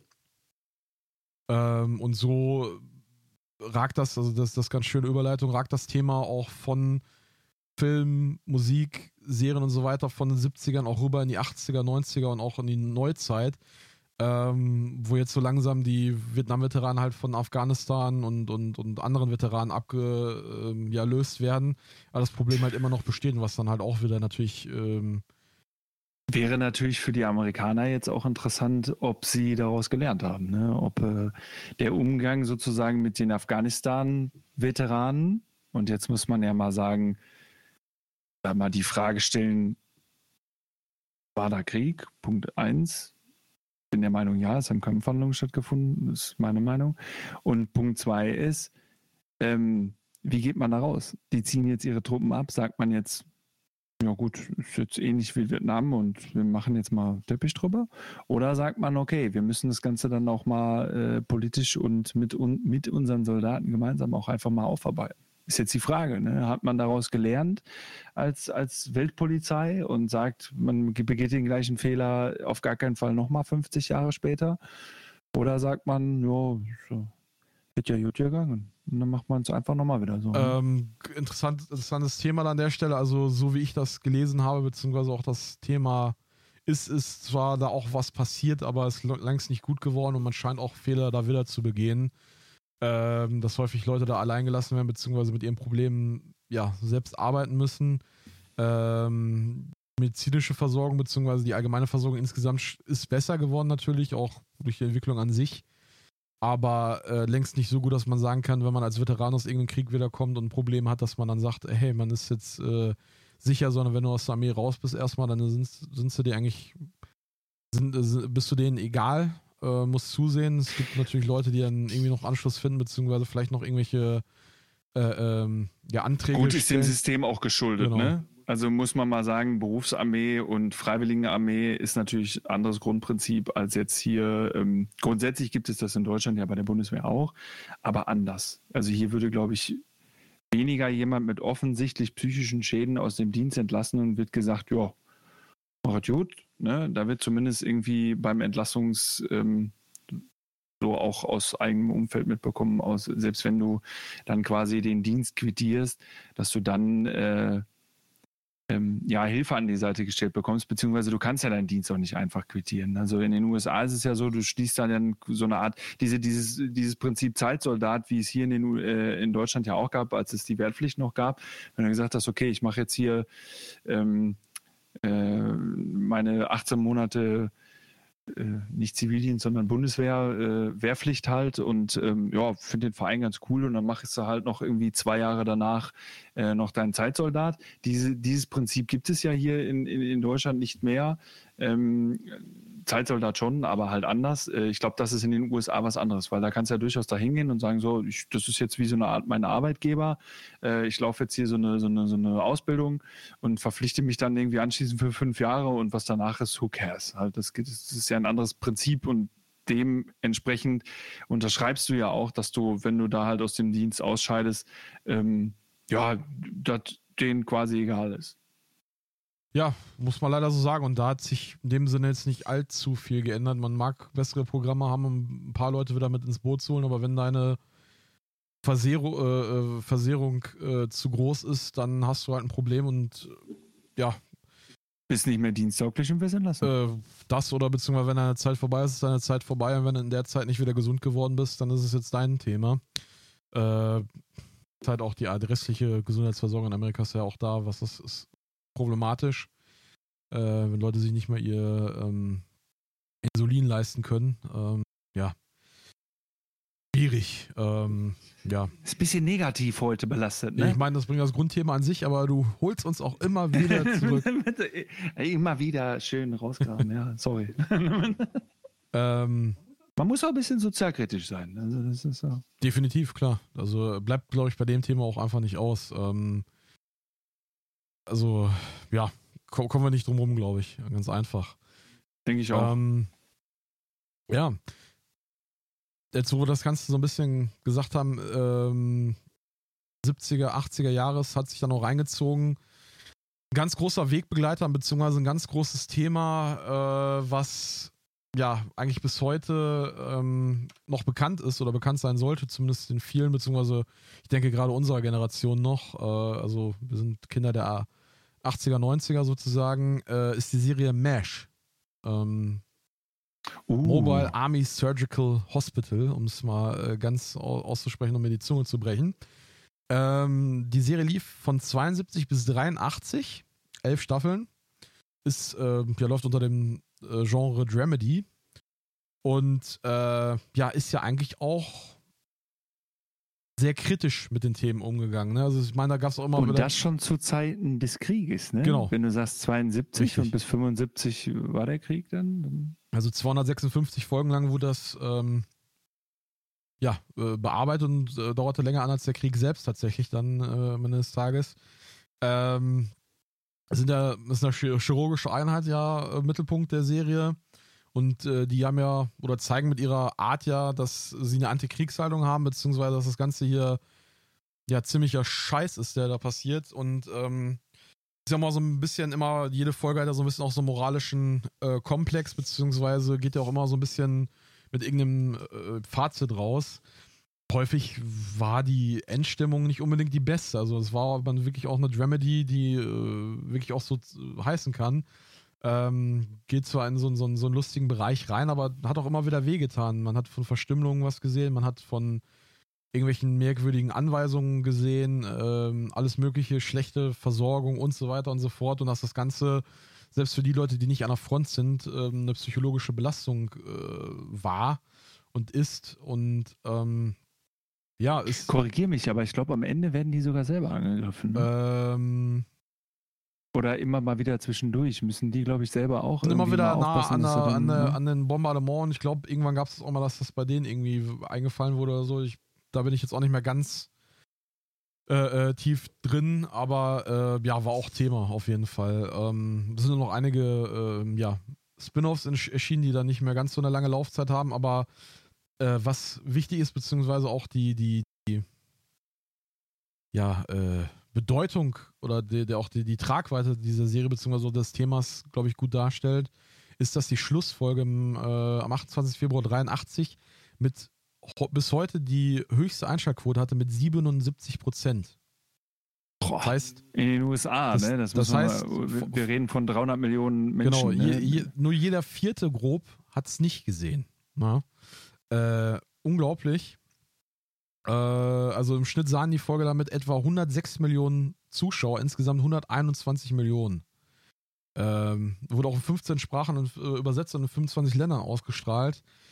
Und ähm, ja, da kann man, glaube ich, dran, gut dran festmachen, was das Ganze für eine, für eine Bedeutung für die hatte, beziehungsweise wie das auch so ein Thema, so ein bisschen Aufarbeitung war für die Leute, beziehungsweise wo man auch so gemerkt hat, hey, hier ist ein Umdenken, beziehungsweise wie geht man mit so einem Thema um. Ähm, ist damit ja auch eine der erfolgreichsten Serien der Filmgeschichte und äh, das ist auch erst im Laufe der, der Serie entstanden. Also die erste Staffel ist auch gar nicht so beliebt gewesen, sondern kam erst im Laufe der folgenden Staffeln zu Ruhm und Erfolg unter Kritikern und Publikum. Und äh, ja, machte so die, die Zuschauer irgendwie auch zu einer Art Gemeinschaft. Und äh, ja, also unglaublich. 99 Emmy-Nominierungen, 14 Mal gewonnen. Ähm, ja. Boah. Ist, glaube ich, auch aus einem Film entstanden. Ne? Ähm, das war, äh, ich, daraus ist ein Film entstanden. Ähm, aus, also eine Pilotfolge gibt es ja immer sozusagen. Äh, da gab es früher immer, ähm, bin ich mir jetzt gerade nicht sicher, ob es davor auch nochmal was war. Da bin ich jetzt gerade nicht mehr. Okay, ich habe jetzt mal geschickt, ist eine tragokomödische Serie basierend auf dem Film MASH okay. von Robert Altman aus dem Jahr 1970. Okay, so rum war es. Okay, da war ich mir jetzt nicht mehr sicher. Ähm, ja. Und äh, ja, äh, wie gesagt, heftig. Ähm, Aber gut, also empfehlenswert. Also ähm, ja, und definitiv, definitiv großartig. Äh, Finde ich sogar ähm, besser als manche Filme. Also Stich, sprich, die wir vorhin oder die du vielmehr vorhin aufgeführt hast. Kann natürlich nochmal viel tiefer gehen, auf bestimmte Themen eingehen. Allein, dass da ein Charakter dabei ist, der Frauenkleider anzieht, beziehungsweise sich immer wieder ähm, ja, bekloppt stellt, um aus dem Dienst entlassen zu werden, äh, ist, glaube ich, schon, kann man fast sagen, revolutionär zu der Zeit. Und ähm, dass das nicht ja zu, zu Protesten und so weiter oder wieder Aufschreien geführt hat in größerem Maß oder zur Absetzung. Äh, Wir reden hier immer noch von den 70ern, äh, ne? Also, ja. Und ähm, ja, ist schon, ist schon ein großes Stück äh, Geschichte beziehungsweise auch äh, Popkultur an der Stelle. Und ähm, der Alan Alda äh, ist ja der einzige Darsteller, der in allen äh, ja, Folgen auch tatsächlich vorkommt. Ist ja da heute noch ja, ein großer Name, auch wenn er danach vielleicht nicht mehr ganz so äh, äh, präsent im Filmgeschäft war. Taucht natürlich noch in einer anderen Film auf, aber das, das, das, ja, zog sich ja bis heute rein und man muss tatsächlich sagen, auch, es wurde zwar in viele Länder übernommen und auch 83 ist es ausgelaufen in Amerika, aber erst in den 90ern ist das ganze Thema so ein bisschen nach Europa dann rüber geschwappt. Wo das Ganze dann. Ja, deutschsprachige Erstausstrahlung erst äh, im Januar richtig, 90. Genau. Ne? Also das, das ging auf Pro 7 im Januar 90 los. Äh, ja, also auch dadurch wurde uns dann wieder so ein bisschen was angetragen. Wir konnten es nochmal ins Gedächtnis uns rufen bzw. aufarbeiten. Ist natürlich auch eine gewisse ja, Geschichtsthematik äh, äh bzw. Geschichtslehre, die auch dann die Popkultur da für uns übernimmt, beziehungsweise dass man auch Themen da so herangetragen bekommt, beziehungsweise auch äh, ja, Themen verarbeiten oder bearbeiten kann. Ne? Ist natürlich weniger trocken, als wenn man sich da irgendwas zu durchliest. Ähm, ja. Oder ein Podcast. Da muss man zumindest auch nicht lesen, das ist ja der Vorteil. Das machen wir ja schon. Ja, das ist, das ist richtig. Ähm, ja, ähm, kannst du, kannst du übrigens, ähm, finde ich, finde ich interessant. Ich, ich weiß nicht, dürfen, dürfen wir Namen nennen? Ja klar, wir sind ja unabhängig. Äh, läuft auf TV Now. Du kannst es tatsächlich ähm, immer wieder abwechselnd. Keine Werbung. Die haben nicht alle, die haben nicht alle ähm, Staffeln immer online, immer wechselnd, aber du kannst sie tatsächlich heute noch abrufen, sozusagen. Ja, ist tatsächlich auch interessant, ähm, wo wir da gerade noch bei sind, wenn wir jetzt eh da sozusagen, also es ist auch eine reiner Brand-Dialog-Regie. Äh, äh, das heißt, auch da ist natürlich sein, sein, sein, ja, Turnus wird da ein bisschen reingekommen. Also Rainer Brandt, der hat auch Alf und Bud Spencer und so weiter übersetzt, äh, um da mal so ein bisschen äh, ja, äh, Kontext zu geben. Das heißt, der hat auch einen sehr eigenen Stil gehabt, der hat das Ganze auch dann, ja, ein bisschen aktualisiert wieder für die Deutschen, beziehungsweise auch das Ganze in die Jetztzeit äh, zu dem Zeitpunkt geholt. Ähm, ja, und da muss man aufpassen, es gibt auch verschiedene Synchronfassungen, aber da gehen wir jetzt zu sehr ins Thema. Äh, auf jeden Fall eine Serie, die sich lohnt. Ja. Buh, nee, wenn er das Original Ja, das, das wird dann wieder schwierig, deswegen gebe ich da gerne Hinweis. Gibt es ja auch bei, ich glaube, ich knutscht ein Elch. Auch ja so Nachläufer von äh, Vietnam-Kriegsfilm Uh. äh, oder Kriegsfilm an sich. Äh, Ei, da ei, gibt es ei. auch so eine Versaubeutlung mit einer neuen Synchro. Das ist widerlichst. Also ich will, ich will, ich will jetzt keine Werbung machen für, für irgendwelche Kriegsfilme oder sonst was, ne? Aber wenn wir gerade bei dem Thema sind mit Aufarbeiten, dann muss ich, und das, du weißt, wie selten das vorkommt, da muss ich tatsächlich mal eine, eine Empfehlung aussprechen. Für jeden, der sich filmtechnisch was anschauen möchte, was realitätsnah dran ist, der sollte sich wirklich diese beiden Zweiten Weltkriegs-Zehnteiler angucken. Ähm, äh, in Europa hieß es, glaube ich, Band of Brothers. Und äh, für den Pazifikkrieg hieß es, glaube ich, sogar tatsächlich The Pacific. Wenn ich mich nicht vertue, oder? Also Ähm, Band of Brothers, richtig, wir waren wie Brüder und äh, Ja. Pacific war, glaube ich, danach, ne? Wenn ich mich Genau, ist aber auch ein Zehnteiler, der dann über den Pazifik. Ich mag mich als abgehärteten Filmschauer gucken und mich schockiert auch wenig von Splitter über Horror. Ja, ich schreie manchmal wie ein Mädchen, aber sehr süß, Leute. das fand ich sehr verstörend. Also, und ähm, deswegen spreche ich das gerade an. Ich find, finde, dass man sich vielleicht diesen Pazifik-Geschichte dann doch mal mehr anschauen sollte, weil ich glaube, das bringt tatsächlich erste Einblicke, ähm, wie krass es dann äh, in Vietnam weitergeführt wurde. Also, das ist schon, ich kann mir nicht vorstellen, dass es besser wurde. Bei dem, was wir jetzt gerade heute mal so ein bisschen vorgestellt haben. Mhm. Also kann ich nur empfehlen. Ja, ist äh, auf jeden Fall ein Querverweis sozusagen, um da auch andere äh, Themen aufzuarbeiten, beziehungsweise auch so einen Kontext zu bekommen. Äh, definitiv nicht, nicht verkehrt, richtig. Ähm, ja, ähm, hast du denn noch irgendwie was, wo du sagst, das äh, brennt dir zum Thema noch unterm Nagel? Äh, jetzt rein zu den aufklärungstechnischen Mhm. Geschichten oder meinst du jetzt zum. Äh, Wir sind noch bei Vietnam und Popkultur. ja, okay. Nee, äh, interessant finde ich, ich glaube, da hatten wir uns im Vorfeld auch mal ein bisschen drüber unterhalten. Wir hatten mal so das Stichwort äh, Zippo in den Raum geworfen, ne? Irgendwie Richtig, da genau, das ist auch äh, ein großes Thema. Ähm, Gibt es ja auch zwei, drei interessante Bände zu, wo wirklich auch ja, dokumentiert ist, ähm, wie die Soldaten dann damals angefangen haben, diese Zippos, die eigentlich fürs Militär, beziehungsweise auch für so Außeneinsätze, beziehungsweise auch für Naturnutzung und so weiter. Das ist halt Durable Feuerzeug, ähm, wie das angefangen wurde da, dass die Soldaten das gravieren mit irgendwelchen Peace-Symbolen, Fuck, War, äh, etc., also all solchen Dingen äh, äh, verziert wurde von denen und dann wieder mitgebracht wurde, beziehungsweise die auch da durch den Krieg gegangen sind, diese Feuerzeuge. Da hat ja jeder eins äh, gekriegt in der Regel. Und Äh, jein, da darf ich Ja. direkt mal einhaken. Darf ich da einmal, oder wolltest du erstmal? Okay, ähm, also ich, weil ich habe da tatsächlich gestern noch mal ein bisschen was zu gelesen. Ähm, es ist, es ist halt so, dass dass das Zippo, ich glaube, das, ich glaube, kennen tut's jeder. Das ist dieser unverkennbare Klicksound von so einem Stummfeuerzeug. Das ist ja, äh, also im Endeffekt ist es, ist es ein Feuerzeug, wo Watte drin steckt und ein, ein, Doch. ähm, ein Doch, danke, der oben einen Kamin hat, in dem Löcher drin sind, was zwei Vorteile hat. Zum einen kriegt die Flamme halt äh, Luft und brennt und geht dementsprechend aber auch aufgrund des Schutzes nicht bei Wind aus. Deswegen Sturmfeuerzeug. So. Und dieses Patent hat ein Amerikaner, irgend, weiß das jetzt nur mal kurz so ab, das hat irgendein Amerikaner 1932 irgendeinem Schweizer Entwickler abgekauft und äh, stellt seitdem in den USA nahezu unverändert seit 1933 diese Dinge als Massenware her. So. Die Dinger haben zu Zeiten des Vietnamkriegs ungefähr, ah, die kriegst du an jeder Ecke, an jedem Army-Shop äh, soll es die gegeben haben, haben ungefähr 1,90 Dollar gekostet. So, also das ist jetzt nicht wirklich viel. Rechne das um. Wir hatten vorhin diese Umrechnung von den Gagen. Das sind, lass es wahrscheinlich heute 10 Dollar sein oder so. ja, irgendwie ne? so Also, grob, würde müsste ich so verfünffacht haben, versechsfacht sich Ja. ja.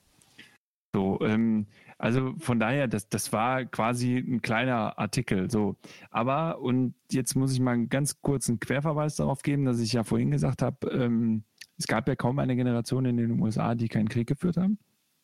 Ähm, deswegen habe ich auch gesagt, 1933 hatte diese Firma gegründet. Das heißt, diese Feuerzeuge ähm, waren ja dann quasi schon im Zweiten Weltkrieg mit den Vätern der Soldaten aus Vietnam auch im Krieg erprobt. So. Und haben daher so eine Art Kult entwickelt, weil sich äh, rumgesprochen hat, dass diese Dinger angeblich, und deswegen haben sie so viele Soldaten in der Brusttasche bei sich gehabt, diese Dinger haben angeblich teilweise Leben gerettet, weil die sogar Kugeln abfangen ja. konnten. Also wenn man die in der Brusttasche hat und man kriegt einen Schuss ab, dann äh, und der ging natürlich genau aufs Feuerzeug. Natürlich, es ist Metall, ne? Wir müssen jetzt darüber reden. Die Waffen waren nicht so durchschlagskräftig wie heute. Ähm, kann durchaus sein. So, aber dadurch entwickelte sich so eine Art Kult, der dann natürlich den, den, den Söhnen weitergegeben wurde und ähm, die, die dann nach Vietnam gegangen sind und gesagt haben, ja, äh, ich nehme das auch. Übrigens auch ein, äh, deswegen Sturmfeuerzeug.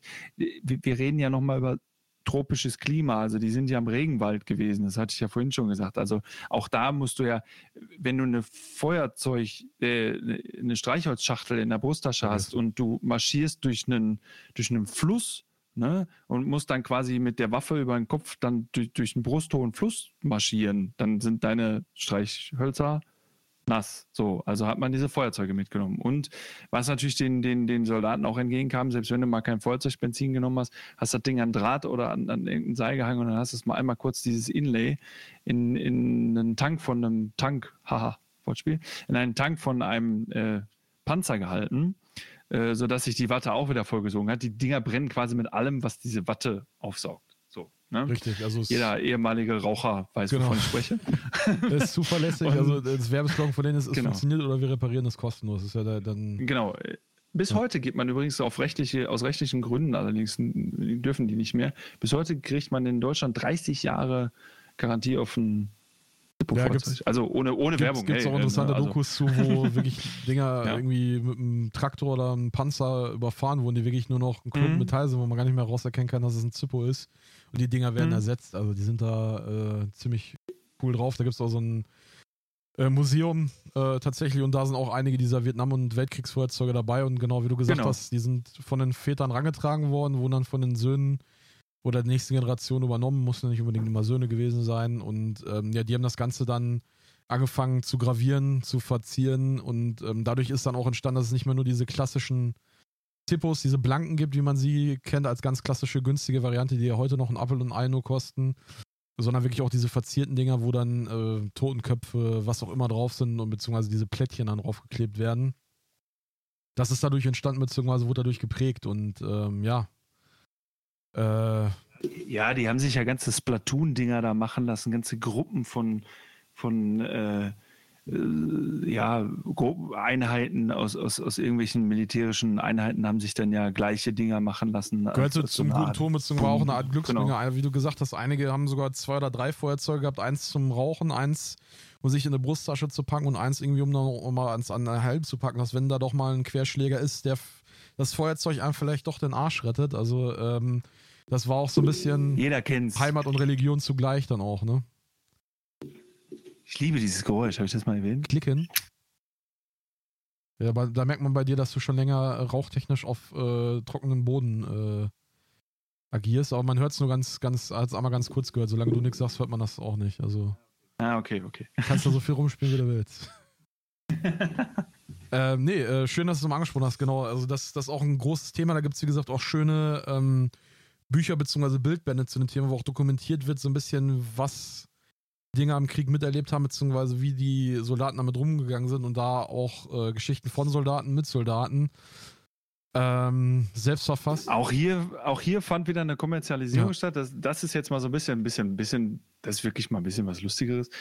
Nach Endlich dem Krieg, ja, nach dem Krieg ähm, haben die, ähm, weit nach dem Krieg, haben natürlich die, die, äh, ähm, Vietnamesen auch festgestellt, Mensch, ey, diese, diese Fundstücke, diese Überbleibsel, wenn mal wirklich so ein, so ein Feuerzeug verloren gegangen ist und das wird irgendwo gefunden, dann lässt sich das super als Souvenir für Touristen verkaufen. Ah.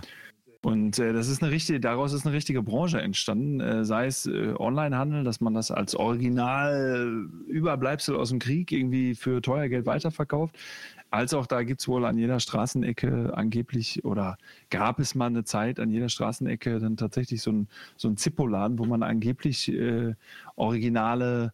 Ähm, Zippus aus dem, äh, genau, aus dem Krieg kaufen Bestand konnte. auch mal von äh, nein, nein. nein, nein. Wobei Minen, also jetzt wieder ein bisschen böse und zynisch zu sehen, finden sie auch noch. Also ähm, ja, ja, ja. Äh, vielleicht sind dann auch sehr viele Zippus da verloren gegangen.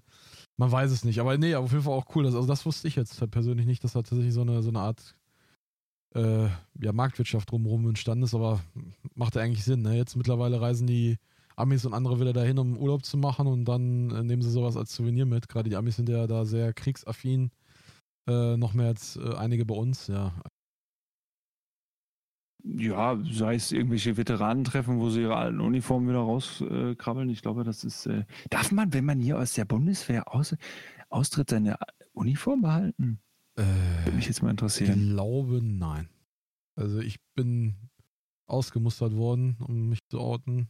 Äh, okay, ich, ich, ich, werde das mal nachhalten. Also ich habe äh, einen guten Freund, der tatsächlich bei der Bundeswehr ist. Ich werde ich, ich werd Also soweit ich weiß nicht, ich, glaube, äh, wenn du mal Glück hast, kriegst du noch ein paar alte Sachen, äh, äh, irgendwie Schuhe oder so mit, aber ich glaube, selbst die werden eher aus, äh, ja, wie heißt das, äh, Ausgemustert, ausgemustert danach, als, als ja. die anderen Sachen werden, glaube ich, wiederverwendet oder wurden wiederverwendet. Wie es heute ist, weiß ich nicht. Äh, ist doch alles hier ohne Gewehr, beziehungsweise mit sehr viel. Äh ich ich werde das mal, ich werde es nachhalten. Ich werde es beim nächsten Mal, sofern äh, da Rückmeldung bekommen, werde ich äh, berichten. Ja, zumindest äh, kannst du mir persönlich schon mal Bescheid sagen. Bin ich auf jeden Fall schon mal aufgeklärt und erhelligt. Auf jeden Fall nicht schaden. Ähm, Jo, wir hatten Zippus, wir haben die Historie, wir haben so ein bisschen Filme, Serien. Ähm, wir haben zu viel Drama. Wir brauchen, wir brauchen noch ein bisschen, bisschen was Aufmunterndes. Hast du was Aufmunterndes, was dir spontan einfällt? Ich hätte ähm, nicht unbedingt was Aufmunterndes, aber zumindest noch so ein bisschen was äh, ähm, ja, in die Neuzeit hinein. Aber äh, wenn du noch was hast, gerne. Ich, äh, nee, lass, lass hören. Ich, äh, ähm, gerne. Ja, ähm, wir hatten jetzt Fokus sehr auf 60er, 70er Jahre, äh, was da so passiert ist, beziehungsweise wie das da die Einflüsse hatte ähm, nochmal so ein kleines Roundup zu haben. Wir haben ja gerade schon gesagt, die Veteranen sterben so langsam aus. Ähm, die ähm, neuen Veteranen aus anderen Kriegen, ja, ersetzen sie leider.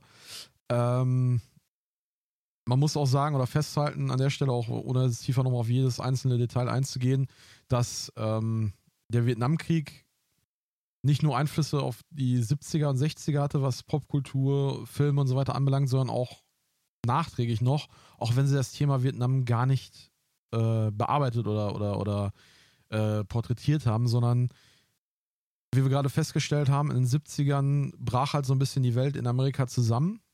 Und in den 80ern oder Ende der 70er hat man die äh, Amerikaner mit diesem äh, Wir, Amerika, äh, America First, hat man die versucht, wieder sozusagen ranzuholen, wieder für neue Kriege, für neue Steuern und so weiter, für alles wieder zurückzugewinnen, wieder unter einen Schirm zu bringen, auch wenn es dann immer noch äh, großteils Republikaner und Demokraten sind, aber sie wieder zurückzuholen äh, auf ein, ich mache jetzt hier Anführungszeichen, die ihr nicht sehen könnt, ein Amerika. Und die haben dann dazu geführt, dass halt in den 80er, 90er natürlich noch Verarbeitung dessen da war, auch ein Vietnam-Film, Antikriegsfilm, genauso wie es immer noch äh, Filme gibt zu, zum, zum Weltkrieg und so weiter und so fort. Aber dass da der Fokus wieder mehr Richtung die bösen Russen, die Kommunisten, also das, was eigentlich auch in Vietnam schon Thema war, wieder zurückgekommen sind, wo dann diese Ein-Mann-Armeen, diese Ein-Mann-Helden da waren, äh, äh, diese, das wieder, es wurden wieder äh, ja, Heldenbilder gesucht und die wurden dann in Filmen, Serien und so weiter dann halt vermittelt. Äh, auch die Musik hat sich wieder ein bisschen geändert. Das war alles so ein bisschen funky, äh, gute Laune Musik, Disco, äh, Ära 70er, 80er, die dann mit, mit, mit dieser Popkultur einhergingen, wo, wo wir heute oder wir beide jetzt hier gerade sehr stark von zehren oder noch zehren werden auch. Ähm, ja, dass wir dann so Leute wie äh, Arnold Schwarzenegger, äh, ähm, Bruce Willis und so weiter hochgekommen sind, auch, auch Sylvester Stallone weiter mit Rambo und anderen Filmen, dass das Ganze in die 90er und auch 2000er mit rübergetragen hat, bis dann der Nahe Osten und mehr der, der, der, der Russe beziehungsweise der, der eiserne Mantel das Thema war, dadurch immer noch beeinflusst wurden, beziehungsweise das Ganze dann diesen Umschwung gefunden hat. Diese Aufbruchstimmung teilweise auch, beziehungsweise auch ähm, ja, Verarbeitungsthemen gegeben hat, die dann gar nicht mehr so klar definierbar waren als Vietnam-Thema, aber doch daraus äh, geboren wurden. Ähm, Wann war der erste Golfkrieg? Anfang der äh, 90er? Golfkrieg ja, ne? war 89, no, nee, warte mal, der, das war der 89, zweite. 90 habe ich auch irgendwie so. Jetzt, uh, nee, der zweite war, äh, der zweite war, war um die 2000er. Ich immer, warte mal. Ah, jetzt, jetzt, 80 bis wieder, 88. Ah, okay, hast mich wieder überrumpelt. 80 bis 88, zweiter Golfkrieg 90, 91, da war ich wieder richtig. Also der erste Irakkrieg. Ah, okay. Äh, und das zweite Irakkrieg war 2003. Das war ja dann sehr groß bei uns auch in den Medien, beziehungsweise auch nachfolgende Generation. Genau. Und 80 bis 88 war der Irak- und Iran-Krieg, äh, genau der erste Golfkrieg, wo ja die Beteiligung ja noch etwas schwächer war, als es dann hinterher war. Ja, äh, ja und das war, hat halt schwer reingespielt. Ich meine, äh, das haben wir dann in Europa gespürt, das haben, das hat sich auch auf uns aufgewirkt. Der Kalte Krieg wich so langsam, die Mauer zerbrach und dann kamen neue Themen auf. Die Welt hat sich geöffnet, aber auch, ähm, ja, neue Probleme oder neue Themen, die wir vorher gar nicht so auf dem Schirm hatten, sind hochgekommen, wie es halt nun mal so ist. Aber das Thema Vietnam hatte Spätfolgen, beziehungsweise auch immer noch Einflüsse, die auch da zu spüren waren, beziehungsweise dann auch wieder neue Einflüsse dann äh, haben entstehen lassen. Ähm, ja, wie, hast, wie, wie fühlst du das oder wie, wie ist dir das da ergangen? Weil du bist ja auch äh, fast dasselbe Baujahr wie ich. Äh, wir haben das ja mitbekommen. Für uns waren ja diese Einmann-Action-Filme und so weiter und so fort, waren ja prägend, denke ich mal. Ich denke da auch, wenn du wahrscheinlich deutlich weniger gesehen hast als ich, kleiner Kacknerd, äh, dann doch noch ein paar kennst und äh, zumindest auch die Darsteller und so weiter kennst. Ähm, wie fühlt sich das für dich an oder wie, was ist deine Meinung dazu von dem, was ich da gerade so gesagt habe? Ja, also ich, ich, ich gebe dir schon recht. Ich glaube, dass das schon ähm, diese, diese Heorisierung äh, da schon irgendwie in, in irgendeiner Form stattgefunden hat, weil ähm, ja, so langweilig das jetzt auch klingt, aber auch hier reden wir wieder so Anfang der 90er ist es natürlich wieder so eine Art Vakuum. Ne? Also was passiert wieder, ähm, dieses äh, 89, 90, 91 fällt dieses Weltbild des bösen Russen, also das amerikanische, alles was auf dieses amerikanische außenpolitische ist, wir sind die große Schutzmacht allem gegenüber, was östlich von das mal übertrieben gesagt, Berlin äh, ist, äh, sind wir die Guten. Also das zerfiel halt. Und dass du da natürlich dann nach, nach, äh, nach wieder so einem, so einem, so einem, so einem aufstrahlenden Stern, so ein Ein-Mann-Mensch, der alles besiegt, dann vielleicht auch als Sinnbild für die USA. Weiß ich nicht, ob ich da jetzt so viel hinein ja, interpretiere. Ja. ähm, da schon irgendwie vielleicht so ein bisschen nochmal hochgehalten werden soll. Doch, nee, das passt schon. Das, das, das ist schon richtig, ja. Und auch äh, 80er finde ich, ähm, also wenn man da jetzt mal an, an den Terminator denkt, ähm, ich glaube, das ist auch so ein bisschen so diese, da, da, da begann ja auch so eine, so, eine, so eine massive technische Weiterentwicklung im Gegensatz zu den vier Jahrzehnten vorher, in denen es jetzt natürlich auch gab, aber wenn man überlegt, mit was die zum Mond geflogen sind und was heute ein Handy kann, da möchte ich nicht tauschen. Ähm, nee.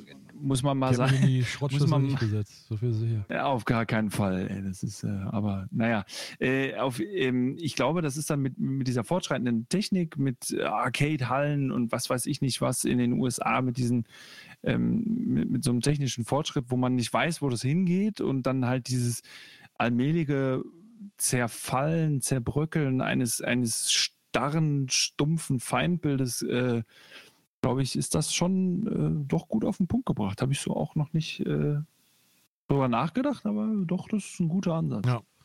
Ja, ist ja sowieso auch, gerade Russland, Amerika haben zusammengekämpft, äh, dann hinterher Japan, Amerika haben gegeneinander gekämpft, die haben dann aber wiederum äh, äh, im Vietnamkrieg als, als äh, ja, Erholungsort äh, unter anderem mit äh, Korea gestanden, beziehungsweise wurden auch Soldaten operiert und so weiter und dann äh, ja, ja, kam die Technik also, wieder rüber. Also es ist schon sehr verzwickt auch was, wie da die inner oder die politischen Lagen immer wieder hin und her gewechselt sind, beziehungsweise auch dann wieder daraus den Einfluss äh, äh zurückgewonnen haben, ja, weil da muss Amis ich mal gerade in ganz Japan dann wieder das geöffnet haben und dann Technik zurückgeholt genau. haben, wie du sagst, ja. in den 80er Jahren, Walkman, etc. und so weiter, bam, dann äh, ne, ging das Ganze. Ja, da muss ich, da muss ich jetzt mal gerade ein bisschen, ein bisschen nerdy nochmal, äh, vielleicht ganz kurz.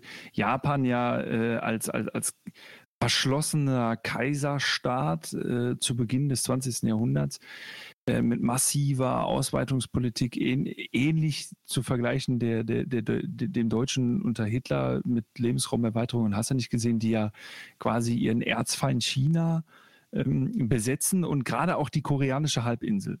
Ähm, und dort auch ganz massiv irgendwie äh, Unterdrückung betreiben im Sinne von äh, Kurtisanen, äh, also Zwangsprostitution etc., äh, Kinderarbeit und so weiter.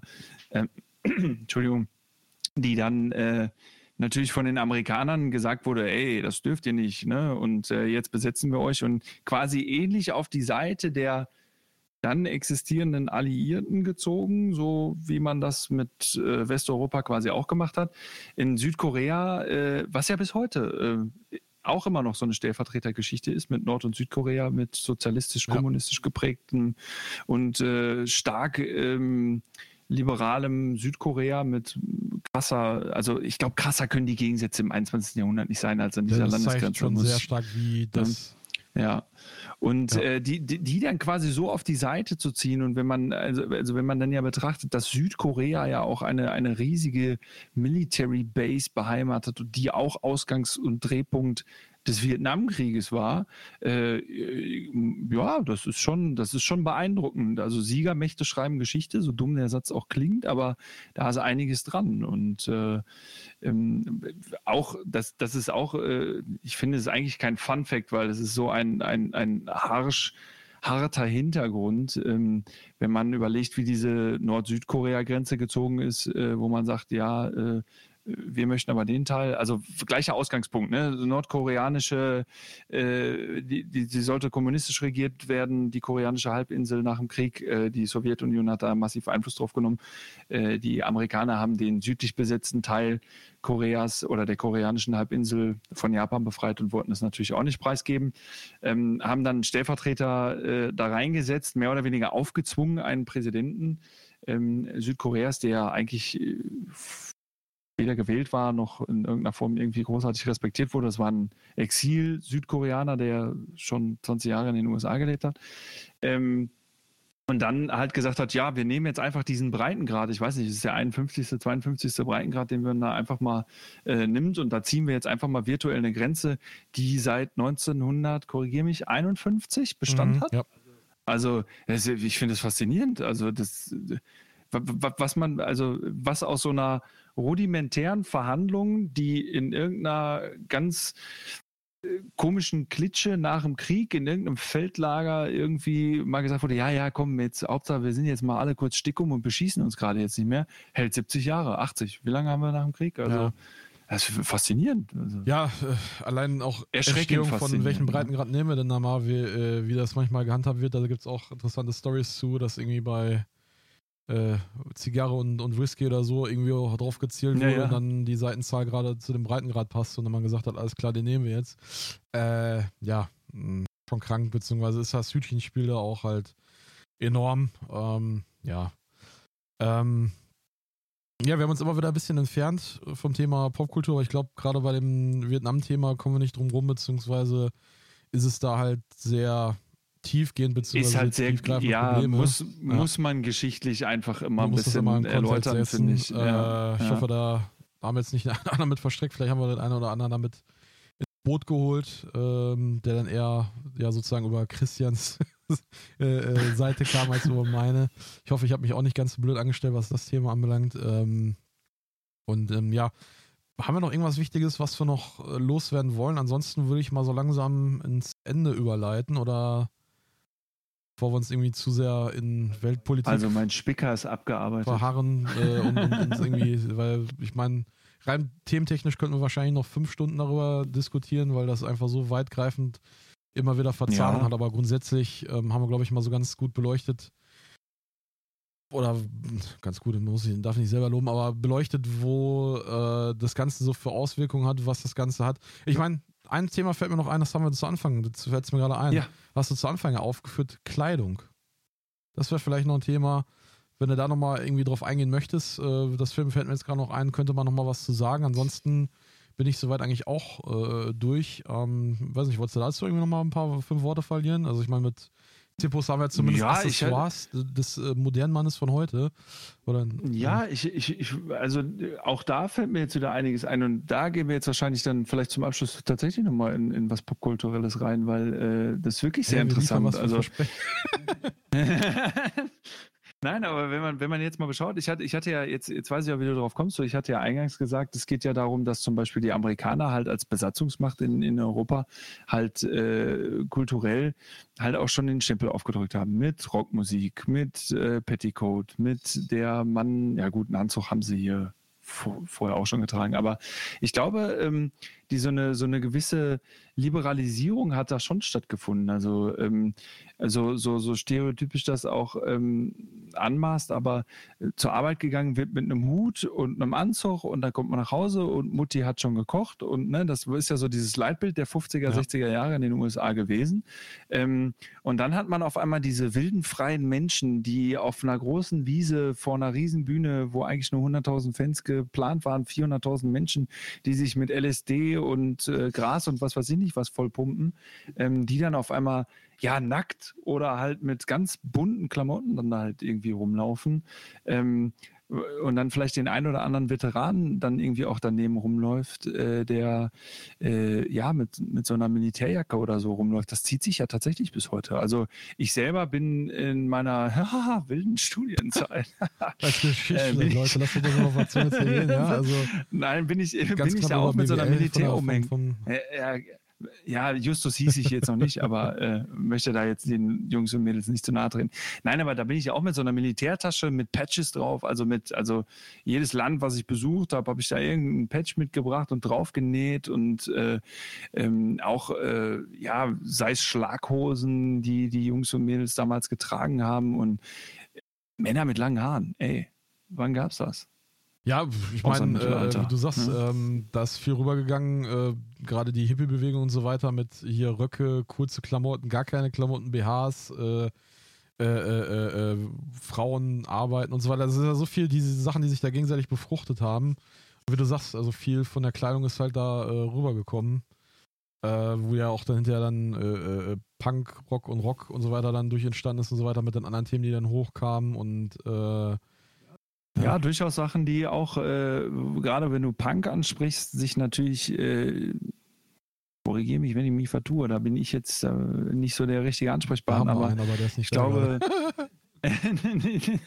ähm, ich glaube, Punk so auch, auch hoch, hoch Entstehungszeit, auch so 80er Jahre, ne? Also so auch aus äh, diesem entstehenden, was macht man jetzt aus so einer liberalisierten, meinungsfreiheitlich gesehenen Geschichte, also man erkämpft sich in der Zeit dieser Hippie-Bewegung und der, der, der, ähm, ja, dieser Friedensbewegung erkämpft man sich gewisse Redefreiheit und auch, ähm, naja gut, die haben sich ja natürlich auch durch die Mode in einer gewissen, ja, Gruppe zugehörig gefühlt, kann man das ja so sagen, wahrscheinlich. Ähm, und äh, diese Liberalisierung treibt man dann halt weiter voran und äh, das äußert sich dann halt äh, in, in, in wieder einem anderen Extrem, indem man dann sich die Haare vielleicht zu so einem Spike irgendwie hochmacht. Ich, ich kenne mich damit leider nicht aus, ich will da jetzt auch nichts Falsches sagen, aber ich glaube, das sind auch Dinge, hätte es das nicht gegeben, so eine Massenprotestgeschichte, wo man sich bewusst von,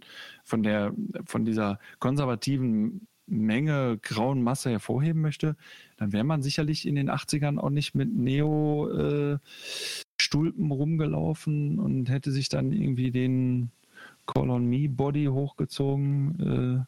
Äh, ja, also das hat genau wie in der Film- und. Serienlandschaft und auch, auch in der allgemeinen, äh, äh, wir haben allgemeinen Gedächtnis bzw. Kultur auch deiner Musik äh, natürlich Stoff hinterlassen, auf denen dann neue Sachen mit neuen Feindbildern und neuen Themen äh, begründet sind, definitiv. Also, ähm, ja, aber wie, wie, wir schon gesagt haben, also bezüglich aus dem, aus dem Vietnam-Kontext heraus, äh, viele Kleidungsstile, auch eine Auflockerung des Kleidungsstils und so weiter, durch diese Hippie-Bewegung, die dadurch natürlich auch nochmal einen äh, äh, Anstoß gefunden hat, beziehungsweise vergrößert wurde und halt auch äh, äh, durch die, durch die ja, Thematik, die dann außerpolitisch noch hochgekommen ist und so weiter und so fort, dass da auch ähm, ja, bei uns Kleidung äh, äh, sich verändert hat. Natürlich auch nicht nur vietnamtechnisch, aber auch gerade dadurch, dass halt diese von diesen Themen beeinflussten Soldaten zu uns rübergekommen sind und auch dann die Sachen natürlich aus ihrem Land mitgebracht haben und so wiederum auch unsere ja, Kultur dadurch beeinflusst oder verändert haben und ähm, das ist auf jeden Fall nicht, nicht zu vernachlässigen. Also dass dann irgendwie Jeans getragen wurden, Röcke und so weiter und so fort. Das, äh, ja, oder dass Frauen auch einfach Hosen getragen haben. Richtig. Ne? Das, äh, so Gab es ja vorher auch nicht. Äh, wenig. oder ja. wenig, genau. Ähm, ja. Okay. Ähm, ja, wie gesagt, sonst, äh, ich glaube, da haben wir bis mit oder uns ein Thema noch eingefallen. Sonst noch, wo du sagst, da musst du jetzt nochmal ran an den Speck, aber du hast auch gesagt, bei dir sind auch alle Ich habe meinen Spicker abgearbeitet. abgearbeitet. Das, das, das auch in der Klausur fühlt sich das auch mal sehr gut an. Spicker abgearbeitet, man hat zumindest die Grundarbeit Arbeit geleistet in dem Sinne äh, und kann aufs Beste hoffen. Äh, ja, so hoffen wir auf das Beste, das heißt äh, positive Resonanz von euch. Hoffentlich hat euch die Folge gefallen, auch wenn sie diesmal ein bisschen weniger ja, positiv war als doch negativ, aber das ist ein Thema geschuldet, aber ich glaube, glaube trotzdem, gerade auch mit dieser Tragweite, beziehungsweise auch diesen vielen Verästelungen, die das Thema hat, ähm, ist es sehr interessant, beziehungsweise vielleicht auch für den einen oder anderen Anstoß, um sich da nochmal ein bisschen tiefer gehen zu befassen oder vielleicht auch nochmal Gedanken zu machen, was hat sich daraus entwickelt, wie ist, was, was hat das Ganze bewirkt. Aber wir sind jetzt hier bei zweieinviertel Stunde. Christian, du hast ja gefragt, wie kann das so lange gehen? So lange kann es schnell gehen. äh, Ah, ich, war, ich war begeistert von, von, von den langen Vorlauffolgen, aber ich habe mich echt gefragt, wie, also so lange geht das? ja, wie, wie, wie sagt SpongeBob? Einer von uns, einer von uns. Ganz einfach. Willkommen im Club. ähm, ja, ich hoffe, es hat dir gefallen, Christian. Du hattest Spaß, das erste Mal dabei zu sein. Äh, kriegst wahrscheinlich Ja, äh, dann auch die, die, die ersten Liebesbriefchen dann demnächst, die ich und Kevin immer noch nicht haben. Aber äh, ne, Hoffnung steht zuletzt. Ja, ja, das kommt dann mit unserem Insta-Channel. Ah, äh, okay, wo wir, wo wir zusammen ein bisschen durch die Gegend spazieren und so, okay. Ja, ein genau. gro- großes Also am Plan. so ein ist Sehr bisschen. gut, finde ich gut. Ja, ja, doch, weil wir haben ja jetzt, äh, ist ja jetzt gutes Wetter im Sommer und dann macht man so vor Sonnenuntergang so ein bisschen Fotos und äh, ne, heute, ach so, heute, äh, ich, ich, ich habe mir noch äh, vorgenommen, äh, vorausgesetzt, ähm, man wird noch mal Teil der, der, der Folge. Dann, dann möchte ich immer ansprechen, was für ein Tag ist. Ähnlich wie Jan Malte Adresen, das immer beim WDR 2 morgen mal. Ja, ich Und bin da so hast alt. wieder Leute WDR 2 Jetzt, äh, Heute Vietnam ist ich noch. internationaler- Äh, Reagan, Nixon, ja, aber was, was labert er? Was laberst Genau, nein, ich äh, wollte noch erwähnen, heute ist Internationaler Tag des Kusses. Dass du den nicht Also auslassen möchtest, ist vielleicht- mir klar. Ich hatte es jetzt schon wieder vergessen. Tatsächlich, ich habe gerade mal dein äh, Thema gehabt, dass ich wieder was vergessen habe, was mir vor kurzem schon erzählt wurde. Äh, Äh. ja, nee, ich möchte das äh, in, in den Kontext setzen. Wir haben über ein, ein schauriges, großa, großes Kriegsereignis gesprochen und möchte darauf hinweisen, das tun wir am Tag des Kusses. Was gibt es Besseres, als zu sagen, scheiß auf Krieg, wir Äh, knutschen. warte mal darauf ab, was wir an, äh, äh, wie heißt hier, äh, der romantische Tag, wo man immer Schokolade so verschenkt. Verdammt! Äh, Valentinstag. Warte mal ab, was wir am Valentinstag für ein schönes Thema bearbeiten. Da wird richtig gute Laune aufkommen. Eieiei. Ähm, Ich bin Ja. gespannt. Ja, äh, ja, Christian war schön in der ersten und letzten Folge mit dir zusammenzuarbeiten. War mir eine Freude. Äh, nee, äh, ja, äh, wie gesagt, ich hoffe, das hat dir Spaß gemacht, dass wir dich dann auch beim nächsten Mal wieder hören. Äh, sehen tun wir es ja noch nicht. Vielleicht kriegen wir es auch nochmal irgendwann hin, äh, Spezialfolge oder so, wenn wir, wenn wir unsere ersten äh, Millionen gemacht haben. Haha. Ähm, und ähm, Nur mit Bitte? Mütze. Nur mit Mütze. Nur mit Mütze. nur mit Mütze. Ja, ja, ich, ich mach's nur mit. Du machst nur mit Schutz, ja.